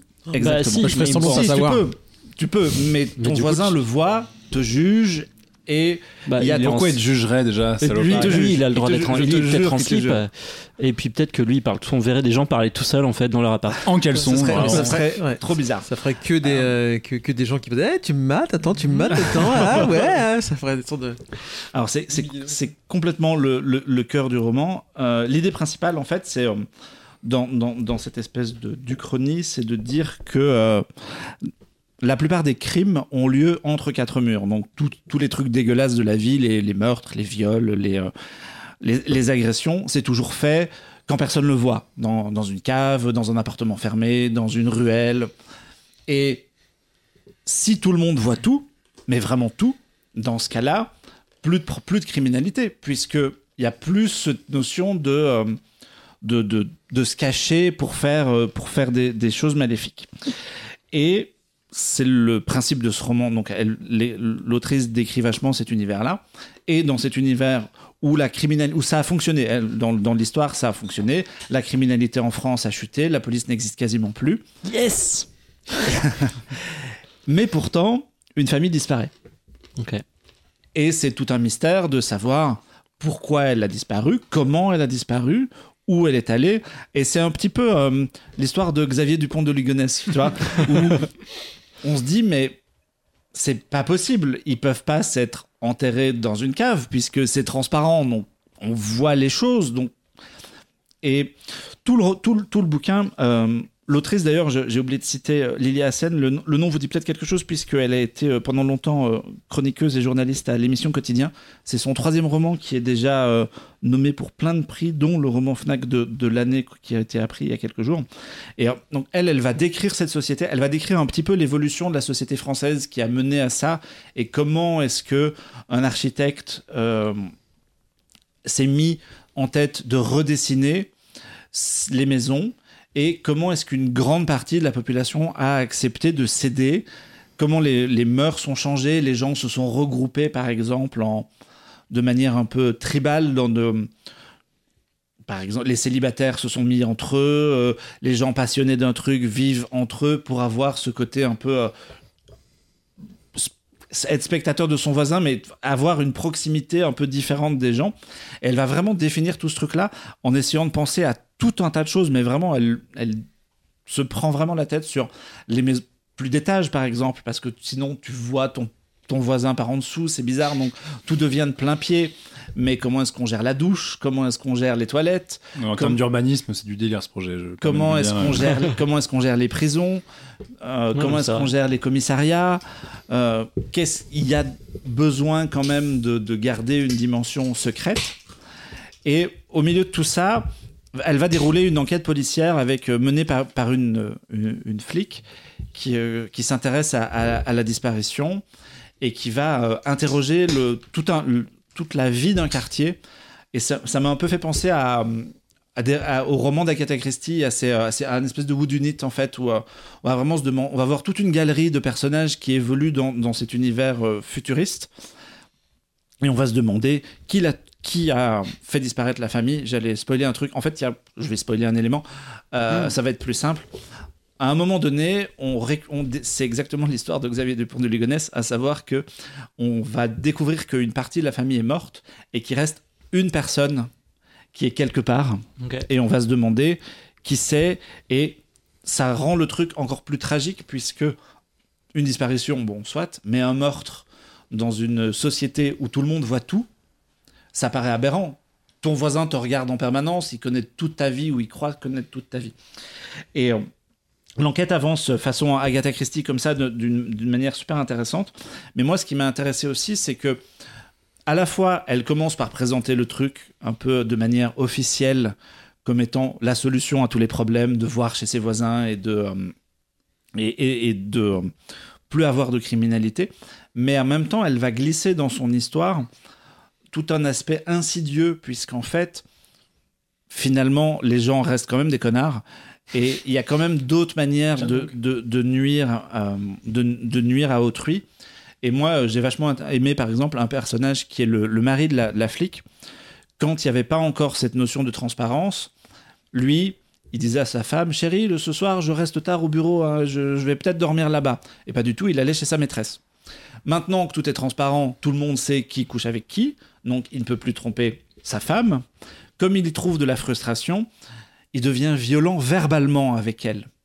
Et c'est ça que j'ai trouvé intéressant dans, son histoire, c'est que les gens, quelle que soit le- l'espèce de solution que tu crois avoir, l'apparence du truc, en apparence, les gens te voient euh, discuter en couple, loin, loin, ouais, la, famille là-bas, ils discutent, ok, c'est cool. Et en fait, pas du tout. Le, mec, il est en train d'insulter sa femme, de la rabaisser, euh, d'être vraiment violent ver- verbalement avec elle. Il y a, y a un, un juste équilibre dans, dans tous ces éléments de l'histoire qui fait que ça se lit ultra bien. C'est pas un très grand roman, ça fait une 200, 200 220 pages. Donc ça se lit assez rapidement. Et moi, je me suis fait vraiment happer par euh, ces personnages et euh, la, la- la manière dont elle décrivait tout ça. Et euh, j'ai pas du tout envie de vivre dans une maison transparente. Déjà, j'avais pas Oui, envie. déjà, ça a pas l'air cool. de- Moi, je pourrais voir Jean-Victor en slip toute la journée. Franchement, ça me ferait Ouais, trop plaisir. Je crois que tu regretterais très vite ce choix, mais ouais. Puis faire le ménage, c'est trop relou. Hein. T'as que des vitres à faire Bah ouais. tout le temps. C'est. Trop la merde. Ah, traces tout de doigts partout. Ouais. Faut pas, Oui, être, que- faut pas être maniaque. Parce que hein. ça, il y a pas pensé aux traces de doigts. Parce que moi, je pense qu'à ça depuis tout à l'heure. Je suis en, je suis en- je suis en bad. hein. Je suis super en bad. Ouais, parce que vraiment, dans tout- aucun sens. Avec les traces de doigts, tu ne En, vois rien. en plus, elle, elle, elle pousse le truc, donc euh, les télés deviennent des euh, transparentes. Tu vois, le, le- ta bibliothèque, c'est plus un meuble opaque, ça devient un meuble transparent qui tient tes livres. Donc il y a jamais. Euh, transparent et tu vois à travers. c'est- Parce que là, ça n'a aucun sens. ça n'a aucun sens, mais Merde. le but c'est vraiment de voir à travers le. Il y a des cloisons chez les gens pour le son, pour éviter que tu puisses. euh, la fille peut s'isoler de ses parents pour ne plus les entendre. Mais ils elle se les voient. Et elle est comme ça, en train de faire des doigts. et tout. Et, et du coup, elle est quand même obligée de bosser, alors qu'en fait, et du coup, elle, elle est obligée de faire semblant de bosser Oui, parce que euh, c'est elle truc transparent. Donc, euh, Mais euh, il y a une enfin, le- récit a une Alors, fin. le, le- le récit a une fin, pas, pas c'est pas tant, Xavier Dupont de Ligonnès, quoi. pas tant en termes- qui se passe. pas tant en termes de société. Elle, elle conclut pas sur euh, Ouais. où finalement la société française abandonne la notion de transparence, rien du tout. Elle se focalise sur ses personnages. Il y a une résolution à l'enquête. Il y a un coupable. Et il y a un petit épilogue autour du personnage de, de- de la fliquette qui, euh, qui vit ça quand même comme une épreuve et qui évolue un, un peu autour de ça. Donc voilà. C'était- Moralité, C'est acheter des édité chez briques. qui? C'est édité chez Gallimard. C'est 20 euros pour 240 pages. Je l'avais noté parce que je suis bien organisé. Et euh, c'est vachement chouette à lire. Je me suis, euh, ouais, je me suis fait, je me suis fait prendre par le récit. Je vous le recommande chaudement. Ça m'angoisse. Rentrée littéraire. C'est oui, c'est ça. C'est mon, euh, ma petite chronique, ma petite chronique européen, la, ren- la- la rentrée littéraire, le- le- la sélection de Happy Hour. Euh, on, on va, on, on va rev- revenir hein, au, cinéma. Ouais, parce que ça va, les Parce livres. que les c'est livres avec des pages, ça va, ça, va là, voilà. Benjamin, quand, quand on a préparé euh, l'émission ensemble, on a échangé quelques mails. euh, tu m'as proposé plein de choses. Et j'ai l'impression que tu consommes, dans ton temps libre, beaucoup de séries, de films et de choses comme ça. Est-ce que déjà j'ai raison? Bah, j'essaie de rattraper. J'ai pas assez de temps parce qu'avec tous les jeux vidéo auxquels Ah. euh, je voudrais jouer, les, Allez, en ce moment, ça va être la merde. les hein. bouquins, les BD, les films, les séries, mon vieux, je suis, je suis très très en retard sur tout. Mais tu es un gros consommateur de, de produits culturels. Bah, j'aime, ouais. Ouais. Mais tu sais, j'en suis- je suis- je je suis une période où, euh, où j'en achète plus que je n'en consomme, tu sais. Jean-Victor connaît bien cette. Mais bon, cette- on a- Regarde, regarde, un peu tous pareil. il a une immense bibliothèque. je confirme que je n'ai pas tout lu. Et donc finalement, quand on a, quand tu m'as proposé des choses, on, on s'est arrêté sur. euh, Bah sur Anti-Gang, Anti-Gang la relève, euh, le 25 août sur Disney+, je me C'est dis voilà, c'est le truc ça, le mieux à voir en ce moment. euh, voilà, pardon. Mais tu m'as aussi proposé deux autres films euh, qui ont le point commun d'être tous les deux espagnols. Ouais. Euh, Robot Dreams, Mon ami robot en français, de Pablo Berger qui sortira en salle en décembre prochain, qui a fait pas mal d'avant-premières, donc je pense que c'est comme ça que tu as pu le voir. Et les avantages de voyager en train d'un réalisateur, jeune réalisateur espagnol qui s'appelle Aritz Moreno, avec notamment Luis Tessar, Qu'on qui. Qu'on qui a est, vu. qui est toujours en salle et que nous on a vu. Absolument. Je vais te laisser. hein. Bah, Comment, écoute, qu'est-ce que tu veux Comment t'introduis un ça film comme ça quand même et, et quels sont le- les liens peut-être Et surtout, quels, quels sont les liens Parce que, a priori, on est quand même. euh, Bah, c'est du cinéma, c'est espagnol. Allez, bonsoir. non, non, il y a euh, en fait le Robot Dreams, je l'ai vu avant l'été. Parce qu'il y avait eu Annecy, il y a eu Ouais. tout ça. Et euh, j'ai été invité à une avant-première. euh, parce que, saviez-vous, un des producteurs du film est un des producteurs de Goal of the Dead? Incroyable. Ah, ok. Absolument. Jérôme Vidal, qu'on qu'on salue, qu'on salue. embrasse. Voilà. Euh, et donc, il m'a qui m'a convié à cette, euh, à cette projection et il sait que je suis un très très grand fan d'animation.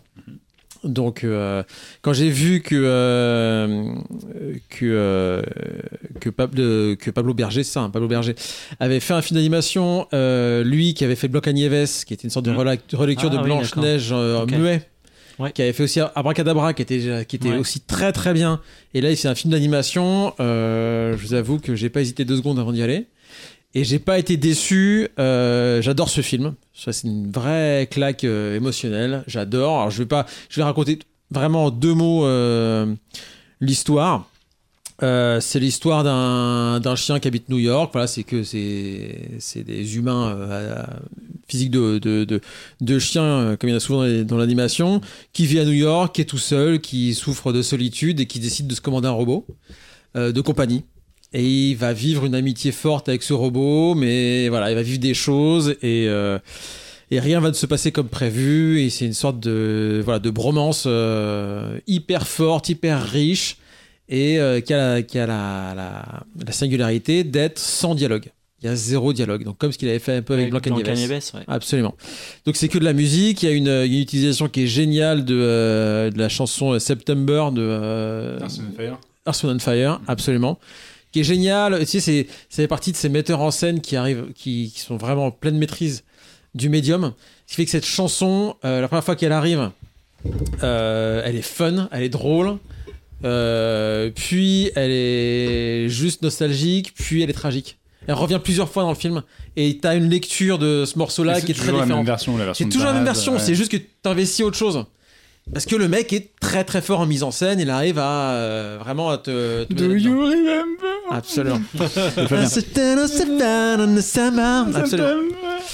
Et c'est vraiment, c'est vraiment, euh, c'est vraiment super. Si vous n'avez pas encore eu l'occasion de le, de le On voir, l'a je- loupé, on l'a loupé à Annecy en fait. les planètes, Euh. Écoute, et- dès que ça sort au il faut cinéma, faut ça savoir sort un truc, c'est que les deux là, Marc et Alex Loss pour ne pas le citer, Ah, il y a de la fondue euh, ici vendent ou tous les ans à Annecy. Tous les ans, ils se font une raclette à Annecy, notamment. Ah bah voilà. Ils font du pédalo, On ils sont contents, ils font trois interviews, ils vont à la soirée Disney, voilà, tout est lié. Tous Ils les écoutent- ans, ils écoutent un Sudden Fire. a un truc de malade à Annecy, ils le ratent. Tous les ans, donc je suis sûr que c'est Il a celui-là. une- Voilà. Il a complètement raison. Et vrai. très souvent, on, on rate le Grand Prix. Oui, Donc le, Cette le- année, on a, on a zappé Linda veut du poulet qu'on a Linda, raté. vous du poulet, vous l'avez pas vu on l'a pas Non, vu. on l'a chaque, loupé. chaque année. Mais c'est une vraie tradition. Ouais. Chaque année, quand on va à Annecy, dans notre programmation, bah, et après, il y a des contraintes horaires et compagnie, mais Il y a des contraintes de raclette. il y a aussi des Et de contraintes picole aussi. hein. Oui, parce que le resto Mais- ferme à certaines heures. Voilà, euh, ouais, là, faut y aller. mais de temps, il y a des films qu'on voit pas et on s'arrange toujours pour rater les grands prix. Bref, je Robot Dreams. Ouais, donc Robot Dreams, écoute, c'est c'est vraiment euh, brillant. Et euh, comme je vous disais tout à l'heure en parlant de, de Moa, euh, moi j'ai tâté du film sans dialogue, du récit sans dialogue, et du changement de ton, et du virage entre les genres, etc. Et je me sens très très proche d'un film comme ça parce que il, il utilise ça, il l'utilise euh, vraiment de façon géniale. Tout ça pour interroger euh, des questions humaines, de solitude, de ce qui définit l'être humain, de, euh, de sa relation. Et c'est là, moi, où j'y vois vraiment aussi un parallèle avec les avantages de voyager en train, Mhm. qui est, euh, je vais, je vais rentrer un peu dans le détail, mais qui est aussi, euh, je trouve, un morceau de cinéma dingue, une maîtrise du médium assez hallucinante, malgré le fait que ce soit son premier film au gars. Ouais. Donc je pense qu'il y a une carrière de psychopathe qui l'attend et je pense qu'on va se régaler à aller voir ses films au cinéma. Une vraie, une vraie maîtrise du médium comme peut l'avoir Pablo Berger. Alors, Et- comment tu le résumes celui-là? Parce que c'est. euh, Narrativement, c'est un et sacré pareil, morceau. Et pareil en termes de, de- dans le ton, c'est- enfin dans Ah ce oui. que ça raconte, c'est la nature humaine aussi, c'est ce qui Ouais. nous définit, c'est etc. Donc c'est pour ça que c'est marrant d'avoir deux films espagnols qui sont qui, alors, qui sont pas faits au même moment parce que euh, euh, Voyager dans le train, c'est enfin euh, les avantages de Voyager dans le train, c'est c'est sorti en 2019 je crois. Oui, Sitges Oui, il est 2019. arrivé tard chez Il nous. était ouais. passé à CGS en 2019, un truc comme Ouais, ça. c'est ça. Donc euh, voilà, Robot Dreams qui est tout nouveau, etc. Mais en tout cas, c'est marrant de voir deux réalisateurs de la même nationalité euh, utiliser si bien le médium pour raconter la nature humaine euh, avec une proposition de cinéma qui n'a rien à voir, j'en suis bien d'accord. Ouais. Parce que euh, les avantages de voyager dans le train. Alors, je savais, je savais pas trop à quoi m'attendre. Je suis allé le voir cet été, je me suis dit, ah putain, c'est un film, il y a des bonnes critiques, euh, je voulais rien savoir, je voulais rien lire. C'est souvent comme ça que ça se passe. Luis Tossar, j'adore. Euh, un nouveau réalisateur espagnol que je connais pas, qui a l'air chouette. euh, la- L'affiche est J'adore les trains, tout ça. J'adore les trains, moi la SNCF c'est ma grande passion. euh. donc euh, donc j'y suis allé sans rien savoir et je me suis pris une sacrée une sacrée baffe dans la gueule parce que c'est une sorte euh, c'est une sorte de, de, de récit euh, poupée russe. euh, de portraits, de, de galeries de personnages, de toutes les déviances, de tous les, tout ce que la, tout ce que la, la, la société nous, nous, nous force à faire, nous anti-estime à faire, ou nous modèle, toutes les attentes qu'on a, et ça passe du, du, du, côté ultra glauque, ultra vénère, ultra gore, au côté hyper, hyper drôle et hyper, euh, hyper léger, ça passe d'un genre à un autre avec une... euh, une, une, facilité déconcertante. Et puis ça utilise du cinéma de fou quoi. Il y a il y a il y a une figure de mise en scène euh, je veux pas dévoiler mais sur un personnage qui change en cours de séquence qui est génial. Je suis même pas sûr d'avoir déjà vu ça au cinéma en fait. C'est c'est c'est dingue. Et puis les images visuelles c'est très euh, c'est très c'est très baroque. Et puis il y a des images très très fortes dignes d'un cinéma d'animation aussi. Il y a un gars euh, qui au début du film qui a une montagne de poubelles de sacs poubelles devant chez lui mais qui fait je sais pas qui fait 15 mètres de haut. C'est un truc tu te croirais être dans les Simpsons. Enfin y a un- et puis les, les, les costumes on dirait que c'est enfin c'est très graphique c'est avec des Ouais, aplats c'est de très couleurs pop en plus. ouais. c'est très pop, on dirait du, euh, du Wes Anderson euh, à l'intérieur d'un d'un récit mis en scène euh, très scrupuleux. Il y a des, il y a des relents de, de Fincher par moment, tellement c'est composé. Et, c'est un récit qu'on croirait sortir d'un d'un bouquin de Chuck Palahniuk. Quoi. Moi, ça m'a vachement pensé à, à, à l'estomac, qui était déjà. Ouais, toute, la, un- toute la partie justement sur la nana euh, qui rencontre un monsieur qui tient un kiosque, on en dira pas Ouais. plus. Ouais, t'as ce côté chute en avant qui est. Ouais, t'as côté vertigineux, puis en même temps tu dis bah ouais. Et tu dis putain, je l'avais vu venir, mais bah ouais. Et, euh, et c'est vertigineux, et c'est génial, c'est toujours surprenant, et c'est d'une énorme maîtrise. Enfin, moi j'ai. euh, Pourtant, j'ai rattrapé du cinéma hein, cet été. hein. Je suis allé voir euh, tout ce qui est, toutes les grosses sorties, tous les films, etc. Mais si je devais retenir qu'un film de ce que j'ai vu au cinéma cet été, euh, c'est celui-là, quoi. C'est moi, c'est le plus, c'est le plus beau morceau de cinéma que j'ai vu. euh, j'ai vu C'est un des plus surprenants, ouais. J'adore. Moi, ce qui Après- m'a- ce qui m'a touché dans le film, c'est qu'il y, a un- il y a un truc où euh, finalement tous les personnages sont seuls, mais tous les personnages dépendent de- des récits qu'ils font et de l'acceptation que t'en fais. C'est-à-dire que on te raconte des trucs, et notamment le, le pitch de base, c'est nana qui est dans un train, il y a un mec qui arrive qui commence à lui raconter des trucs, et peut-être que tout n'est pas vrai. Et finalement, c'est un peu le fil conducteur du film, à mon sens, sur est-ce que tu acceptes le récit qu'on fait de ta vie et de, que toi-même que tu te fais de ta vie, ou est-ce que finalement euh, tu te refermes sur toi-même, etc. Et il y a un truc, bah, forcément assez méta, parce que nous, on, a, spectateurs qui venons nous abreuver d'histoire. Et le film creuse un peu le, filon effectivement de la solitude là-dessus, sur euh, justement notre rapport au récit, notre rapport aux autres par rapport aux récits qu'ils nous font, est-ce qu'ils sont honnêtes vis-à-vis de ça, etc. Et ça, peut, ça paraît tout con, mais effectivement, au fur et à mesure, il y a un truc assez profond qui se crée là-dessus, qui est assez deep. Mais il y a une sorte de, véri- de vérité humaine Ouais, qui se dessine. tu te dis, mais en fait, tout le monde se raconte des trucs. Et il y a un quoi. moment qui est génial, c'est un, un des personnages qui dit mais et il y a un moment qui est vraiment du sens et qui est vraiment euh, je trouve très puissant, c'est le, moment le plus puissant du film, je trouve. Il dit mais la vraisemblance en fait on s'en fout. Hmm. Tu l'as noté ce moment-là, et c'est un moment charnière du truc, et c'est un truc génial parce que ça dit tout ce que tu dis, c'est-à-dire que finalement, ce qui compte, c'est les histoires, c'est ce qu'on se raconte, c'est ce qu'on C'est ce qu'on a envie de croire, ce qu'on a envie de croire, ce qu'on accepte de se raconter, ce qu'on accepte euh, de l'autre, etc. Et finalement, la vraisemblance, en fait, c'est loin. Et je trouve que c'est une, c'est une, c'est une, euh, c'est une géniale note d'intention de ce qu'est le cinéma et de ce que devrait être le cinéma. Et putain, avoir tout ça dans un premier film, avec en plus la maestria formelle, moi, j'ai, je- j'en suis toujours parvenu, quoi. Ça se trouve, il est comme toi, il peut pas regarder son film, il trouve ça horrible. Peut-être. Peut-être. Peut-être. Mais ouais, moi, moi je l'ai je l'ai vu aussi et euh, chaque fois qu'il le, ré- le, le récit avançait, je me suis dit non mais là il va se casser la figure, c'est sûr que il va, le, il va nous perdre, c'est c'est trop bizarre.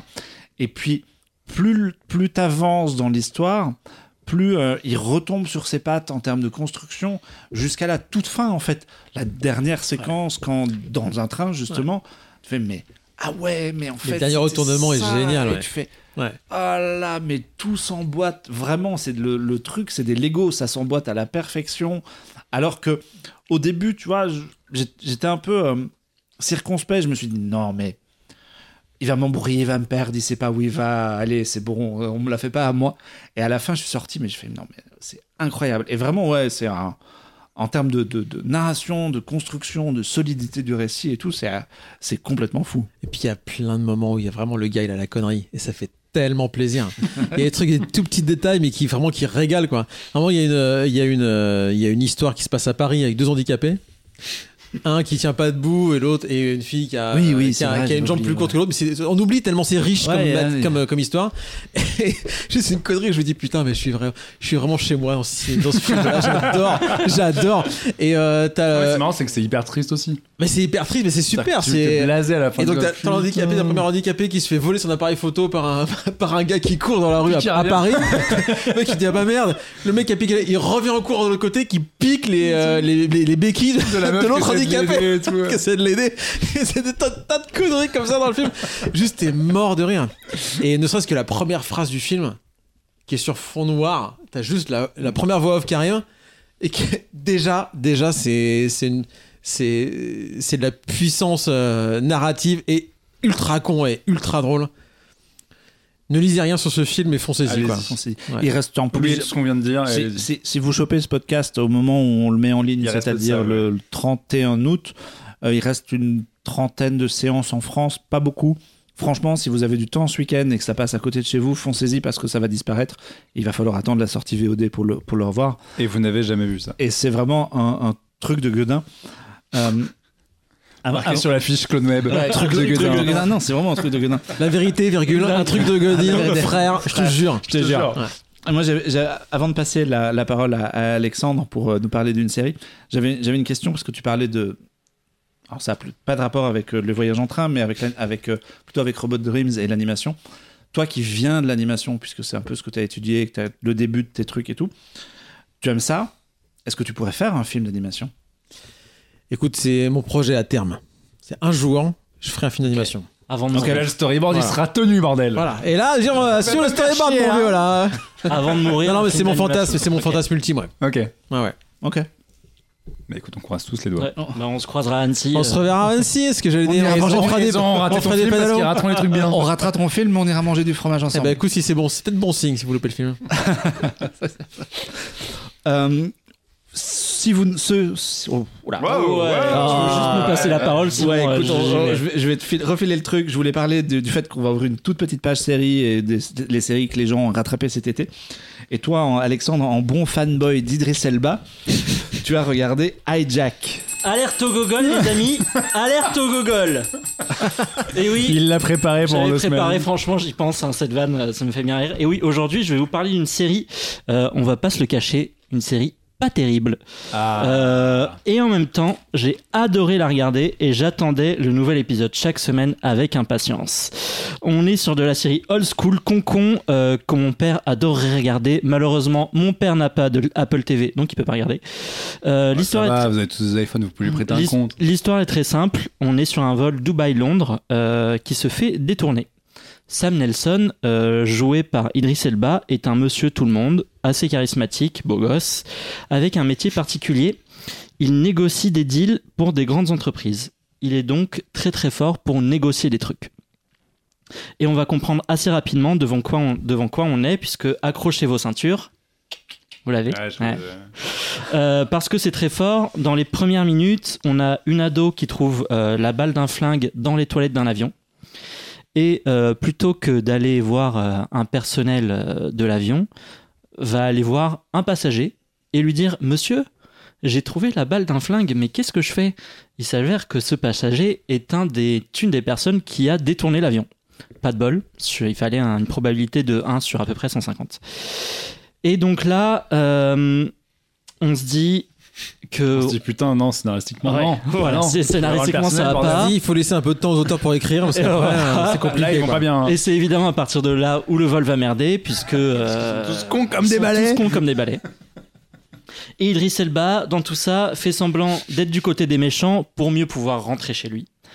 Et parallèlement à c'est ce qu'il dit, hein, il dit moi, euh, J'en ai rien bah, à foutre. j'en ai rien à foutre. Il dit, il dit littéralement, il dit moi, j'en ai rien à foutre de vos gueules, j'ai juste envie de rentrer chez moi vivant. Euh, donc euh, je vais tout faire pour que cet avion atterrisse à Londres.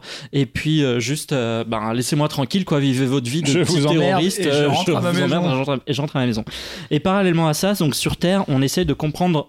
euh, Qu'est-ce qu'a cet avion Puisque évidemment le Wi-Fi est coupé, ils peuvent pas passer d'appel, donc en fait personne ne sait vraiment qu'il a été détourné. Mais Idriss Elba a juste eu le temps d'envoyer un SMS à sa femme pour dire euh, l'avion a des problèmes, euh, je t'aime très fort. Sa femme qui Euh, est justement maquée avec un flic, donc Oui. du coup c'est très pratique pour pouvoir prévenir la marée chassée. J'imagine les mecs dans la tour de contrôle qui font mais pourquoi ils sont tous aussi cons dans ce vol? Peut-être que c'est mieux qu'il se fasse détourner finalement. Ouais, Crachez-vous, crachez-vous. Pendant que pendant ce temps-là, des gens sur Terre se font tuer, enfin sur Terre, pendant- se font tuer par, par de façon random par des par des tueurs à gages. Et donc la série, euh, je- franchement, c'est la série ne dévoilera Pendant ce temps-là au Panama. la, la série va, va- ce que je trouve assez intéressant, c'est que la série va dévoiler euh, seulement la totalité de son intrigue, euh, seulement à mi-parcours. Et vous l'avez, mi-parcours? C'est un. Mi-chemin, ouais. Et euh, le tout en temps réel, puisqu'il y a 7 épisodes d'une heure et que le vol dure, euh, mais une heure pour, mais 7 heures, pardon, pour arriver à destination. Quoi, c'est Londres Dubaï? Dubaï Londres, ouais. Dubaï, Londres. C'est à peu près ça, ouais. Ouais, tu C'est connais, réaliste, toi. hein, ouais, c'est tu connais. Et donc, euh, clairement, c'est 24 avec une moustache. À tel point que moi, je me suis demandé si c'était pas un scénario refusé de 20 d'une saison de 24 utilisé ici, puisque vraiment tout y passe, tous les clichés de 24 y passent, puisqu'on a des méchants terroristes, un petit peu de racisme quand même, euh, un gouvernement idiot, une personne, une seule personne, une seule meuf intelligente euh, sur le sol au téléphone, et que personne n'écoute évidemment, et une flopée de personnages super cons. Il y a même une sous-intrigue avec le fils d'Idriss Elba qui, Ouais.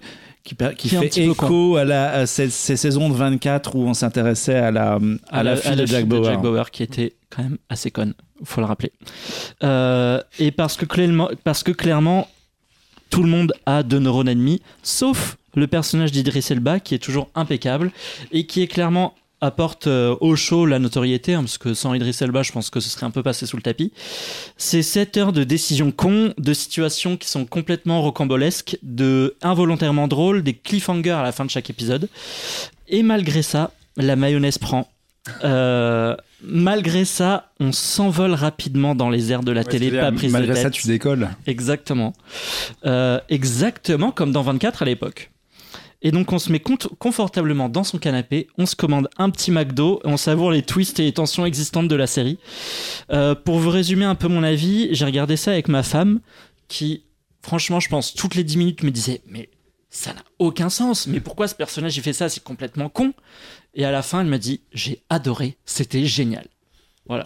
Donc c'est. euh, toi, t'as toi, t'as- toi, t'as maté, Marc. Ouais, ouais, j'ai j'ai vu toute la série parce que, pas pareil, Idriss Elba. Parce qu'Idriss Elba. Idriss Elba plus temps réel, je me suis dit, allez, on tente. Et effectivement, dès le début, il y a ce côté euh,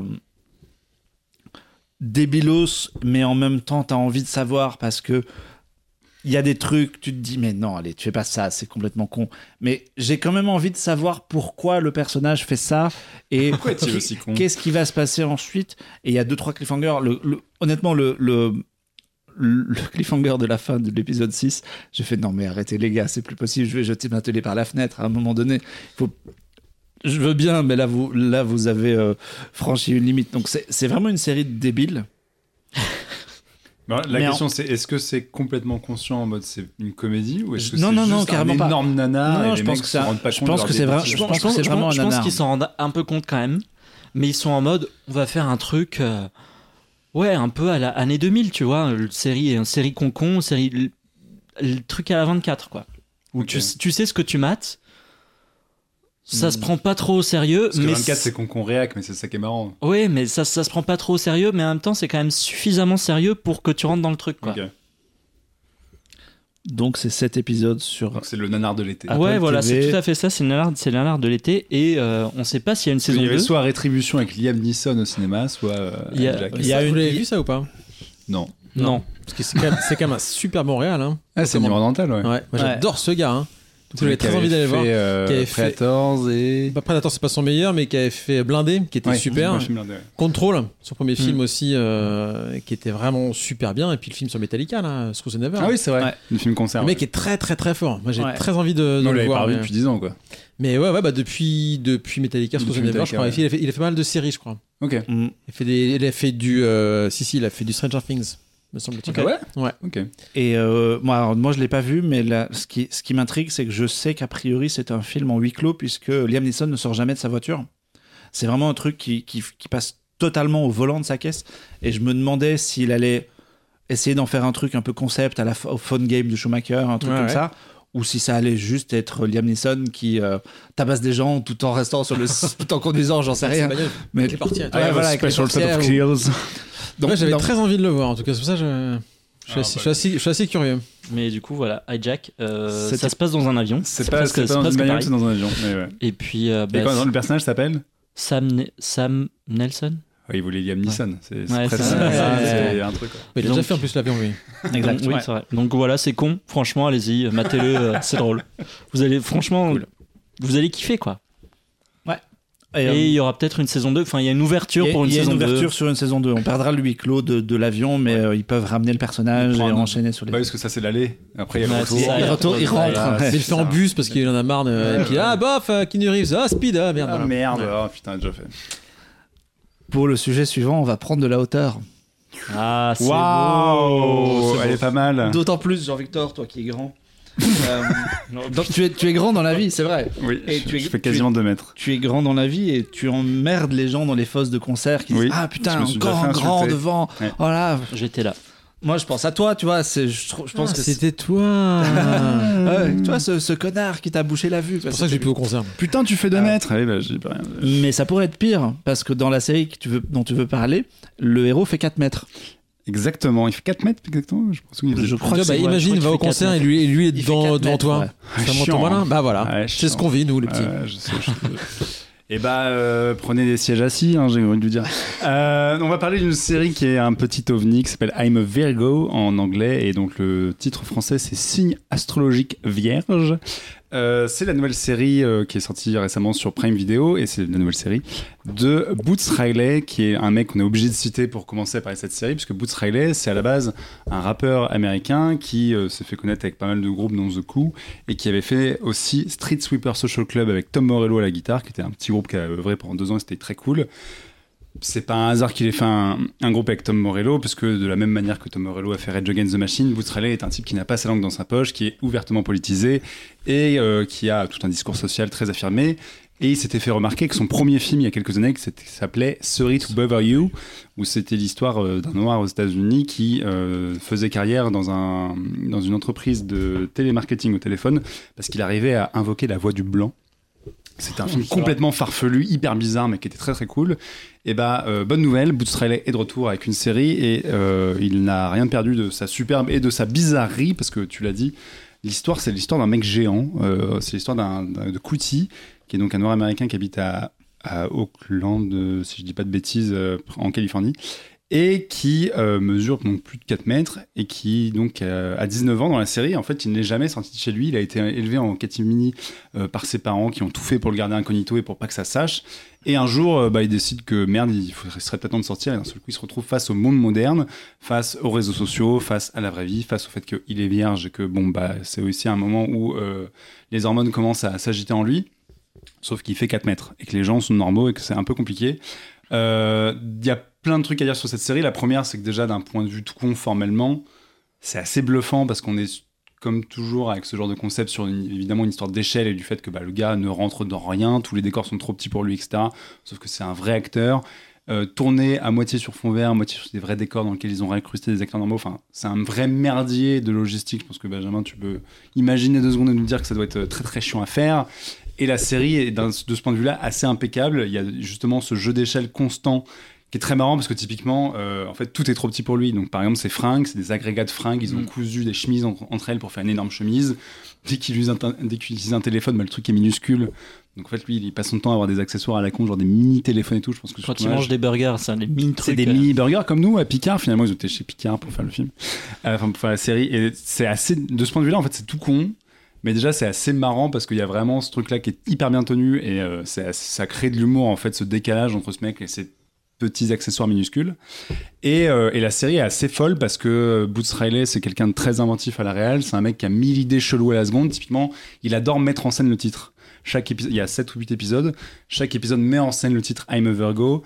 Euh, soit c'est des, euh, des traces de pneus dans un Des parking. Il y a des lettres géantes, il y a, y a des lettres géantes qui se sont formées parce qu'il y a une manifestation. une fille qui nettoie un comptoir où c'est marqué en ketchup. Voilà, il trouve mille, enfin il trouve sept ou huit façons un peu con mais intégrées dans la diégèse de marquer I'm a Virgo. Ça marche à chaque fois.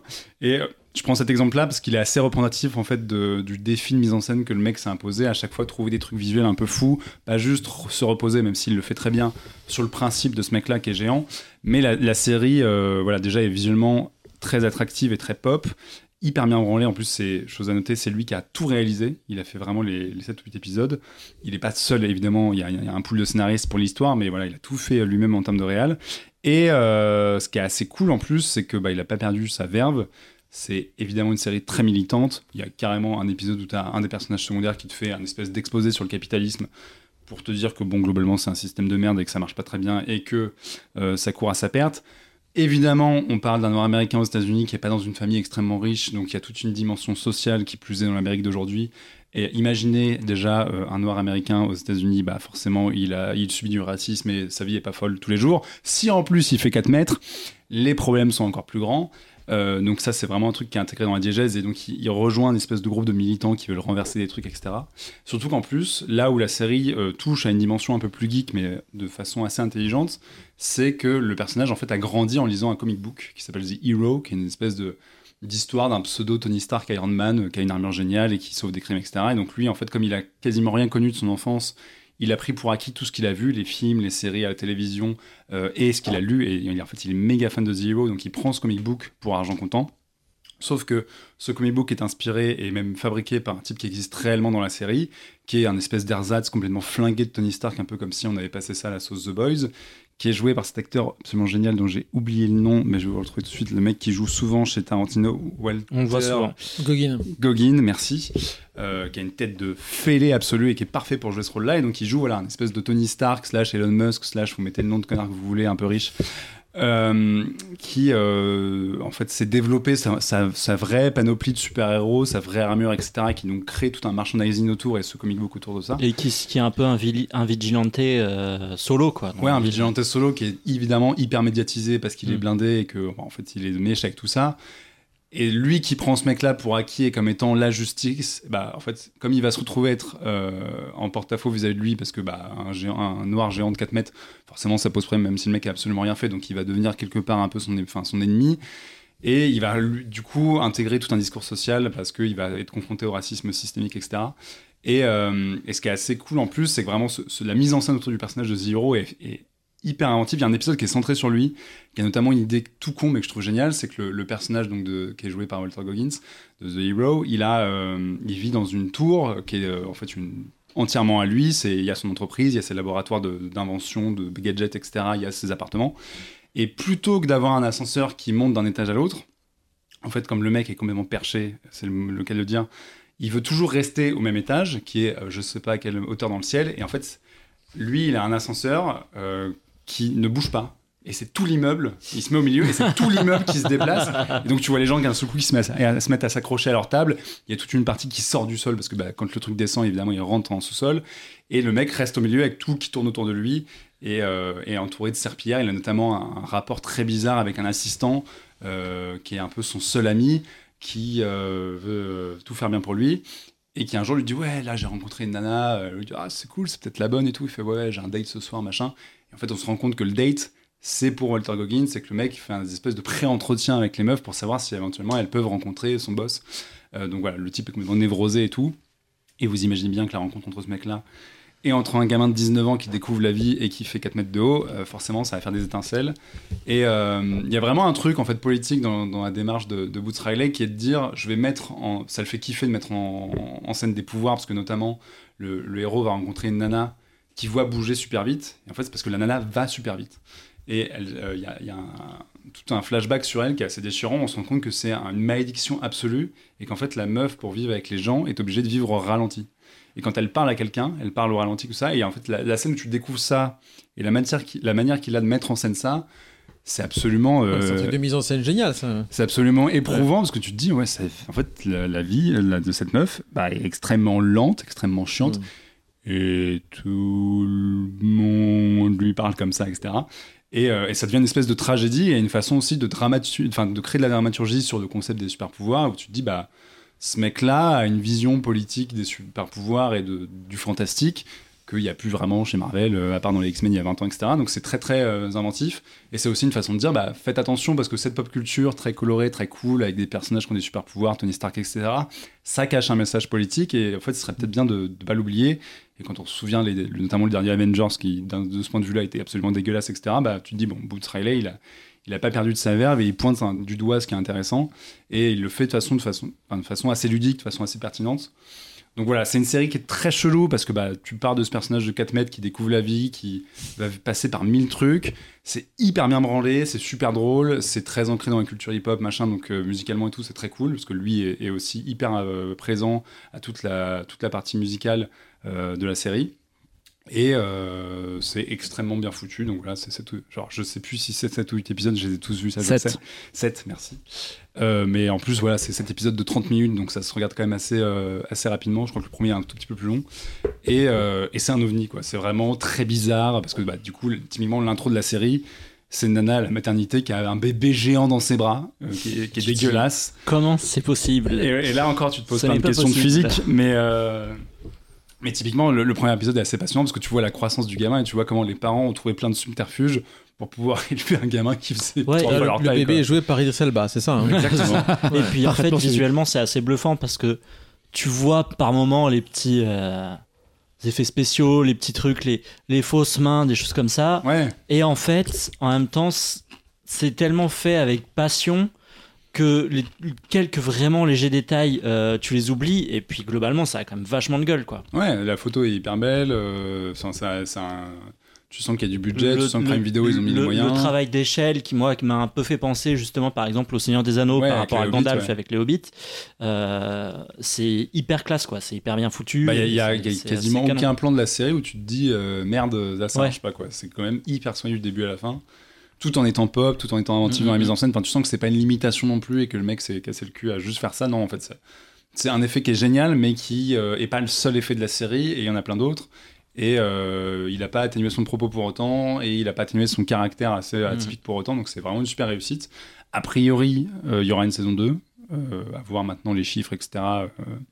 On sait pas encore si ça a marché ou pas, mais croise les doigts parce que de toute façon ça s'y prête bien. Et euh, en tout cas, c'est la confirmation après Sorry to Bother You, qui est un excellent film que vous pouvez voir sur Netflix si vous l'avez pas vu d'ailleurs, et que je vous recommande chaudement, bah, que Boots Riley euh, est un type euh, décidément très talentueux. Ben, c'est dûment noté et c'est chaudement recommandé. Moi, j'ai vu- nous, on a vu un peu avec Alexandre le, le- le tout début de la série. pour l'instant Et euh, c'est très, encoura- c'est très encourageant, ouais. Ça m'a donné envie d'aller, d'aller, euh, d'aller plus loin. Il y a vraiment des super idées et tout. Et, euh, un, beau travail, ouais. Moi, ça m'a fait vachement penser au travail de Peter Jackson Mm, sur ouais. euh, les, les échelles. Il les- n'y a pas de il y a non, mais Non, je mais pense oui. qu'il y a Ah oui, a la manière ça, de ouais. les, grands- les décors agrandis, ce genre de trucs. Enfin, c'est, euh, c'était vraiment des, des super trouvailles de mise en scène. Vu que ça fait euh, deux heures qu'on parle, les fameuses deux heures. Ah, tu vois Ça on va atteindre tout doucement la fin de ce podcast, mais tu voulais, Jean-Victor, finir en musique et dire un petit mot rapide sur euh, les a chemicals. Deux groupes à dire. Deux D'abord, groupes. On voudrait Très très vite. le jingle. service après-vente d'Happy Hour Pour ceux qui ne savent pas, le service après-vente, c'est quand on renomme un sujet qu'on a déjà évoqué dans le podcast parce qu'il est d'actualité. Euh, on va commencer par les Comic Brothers, puis on finira par nos copains de Périch parce qu'on finira avec eux.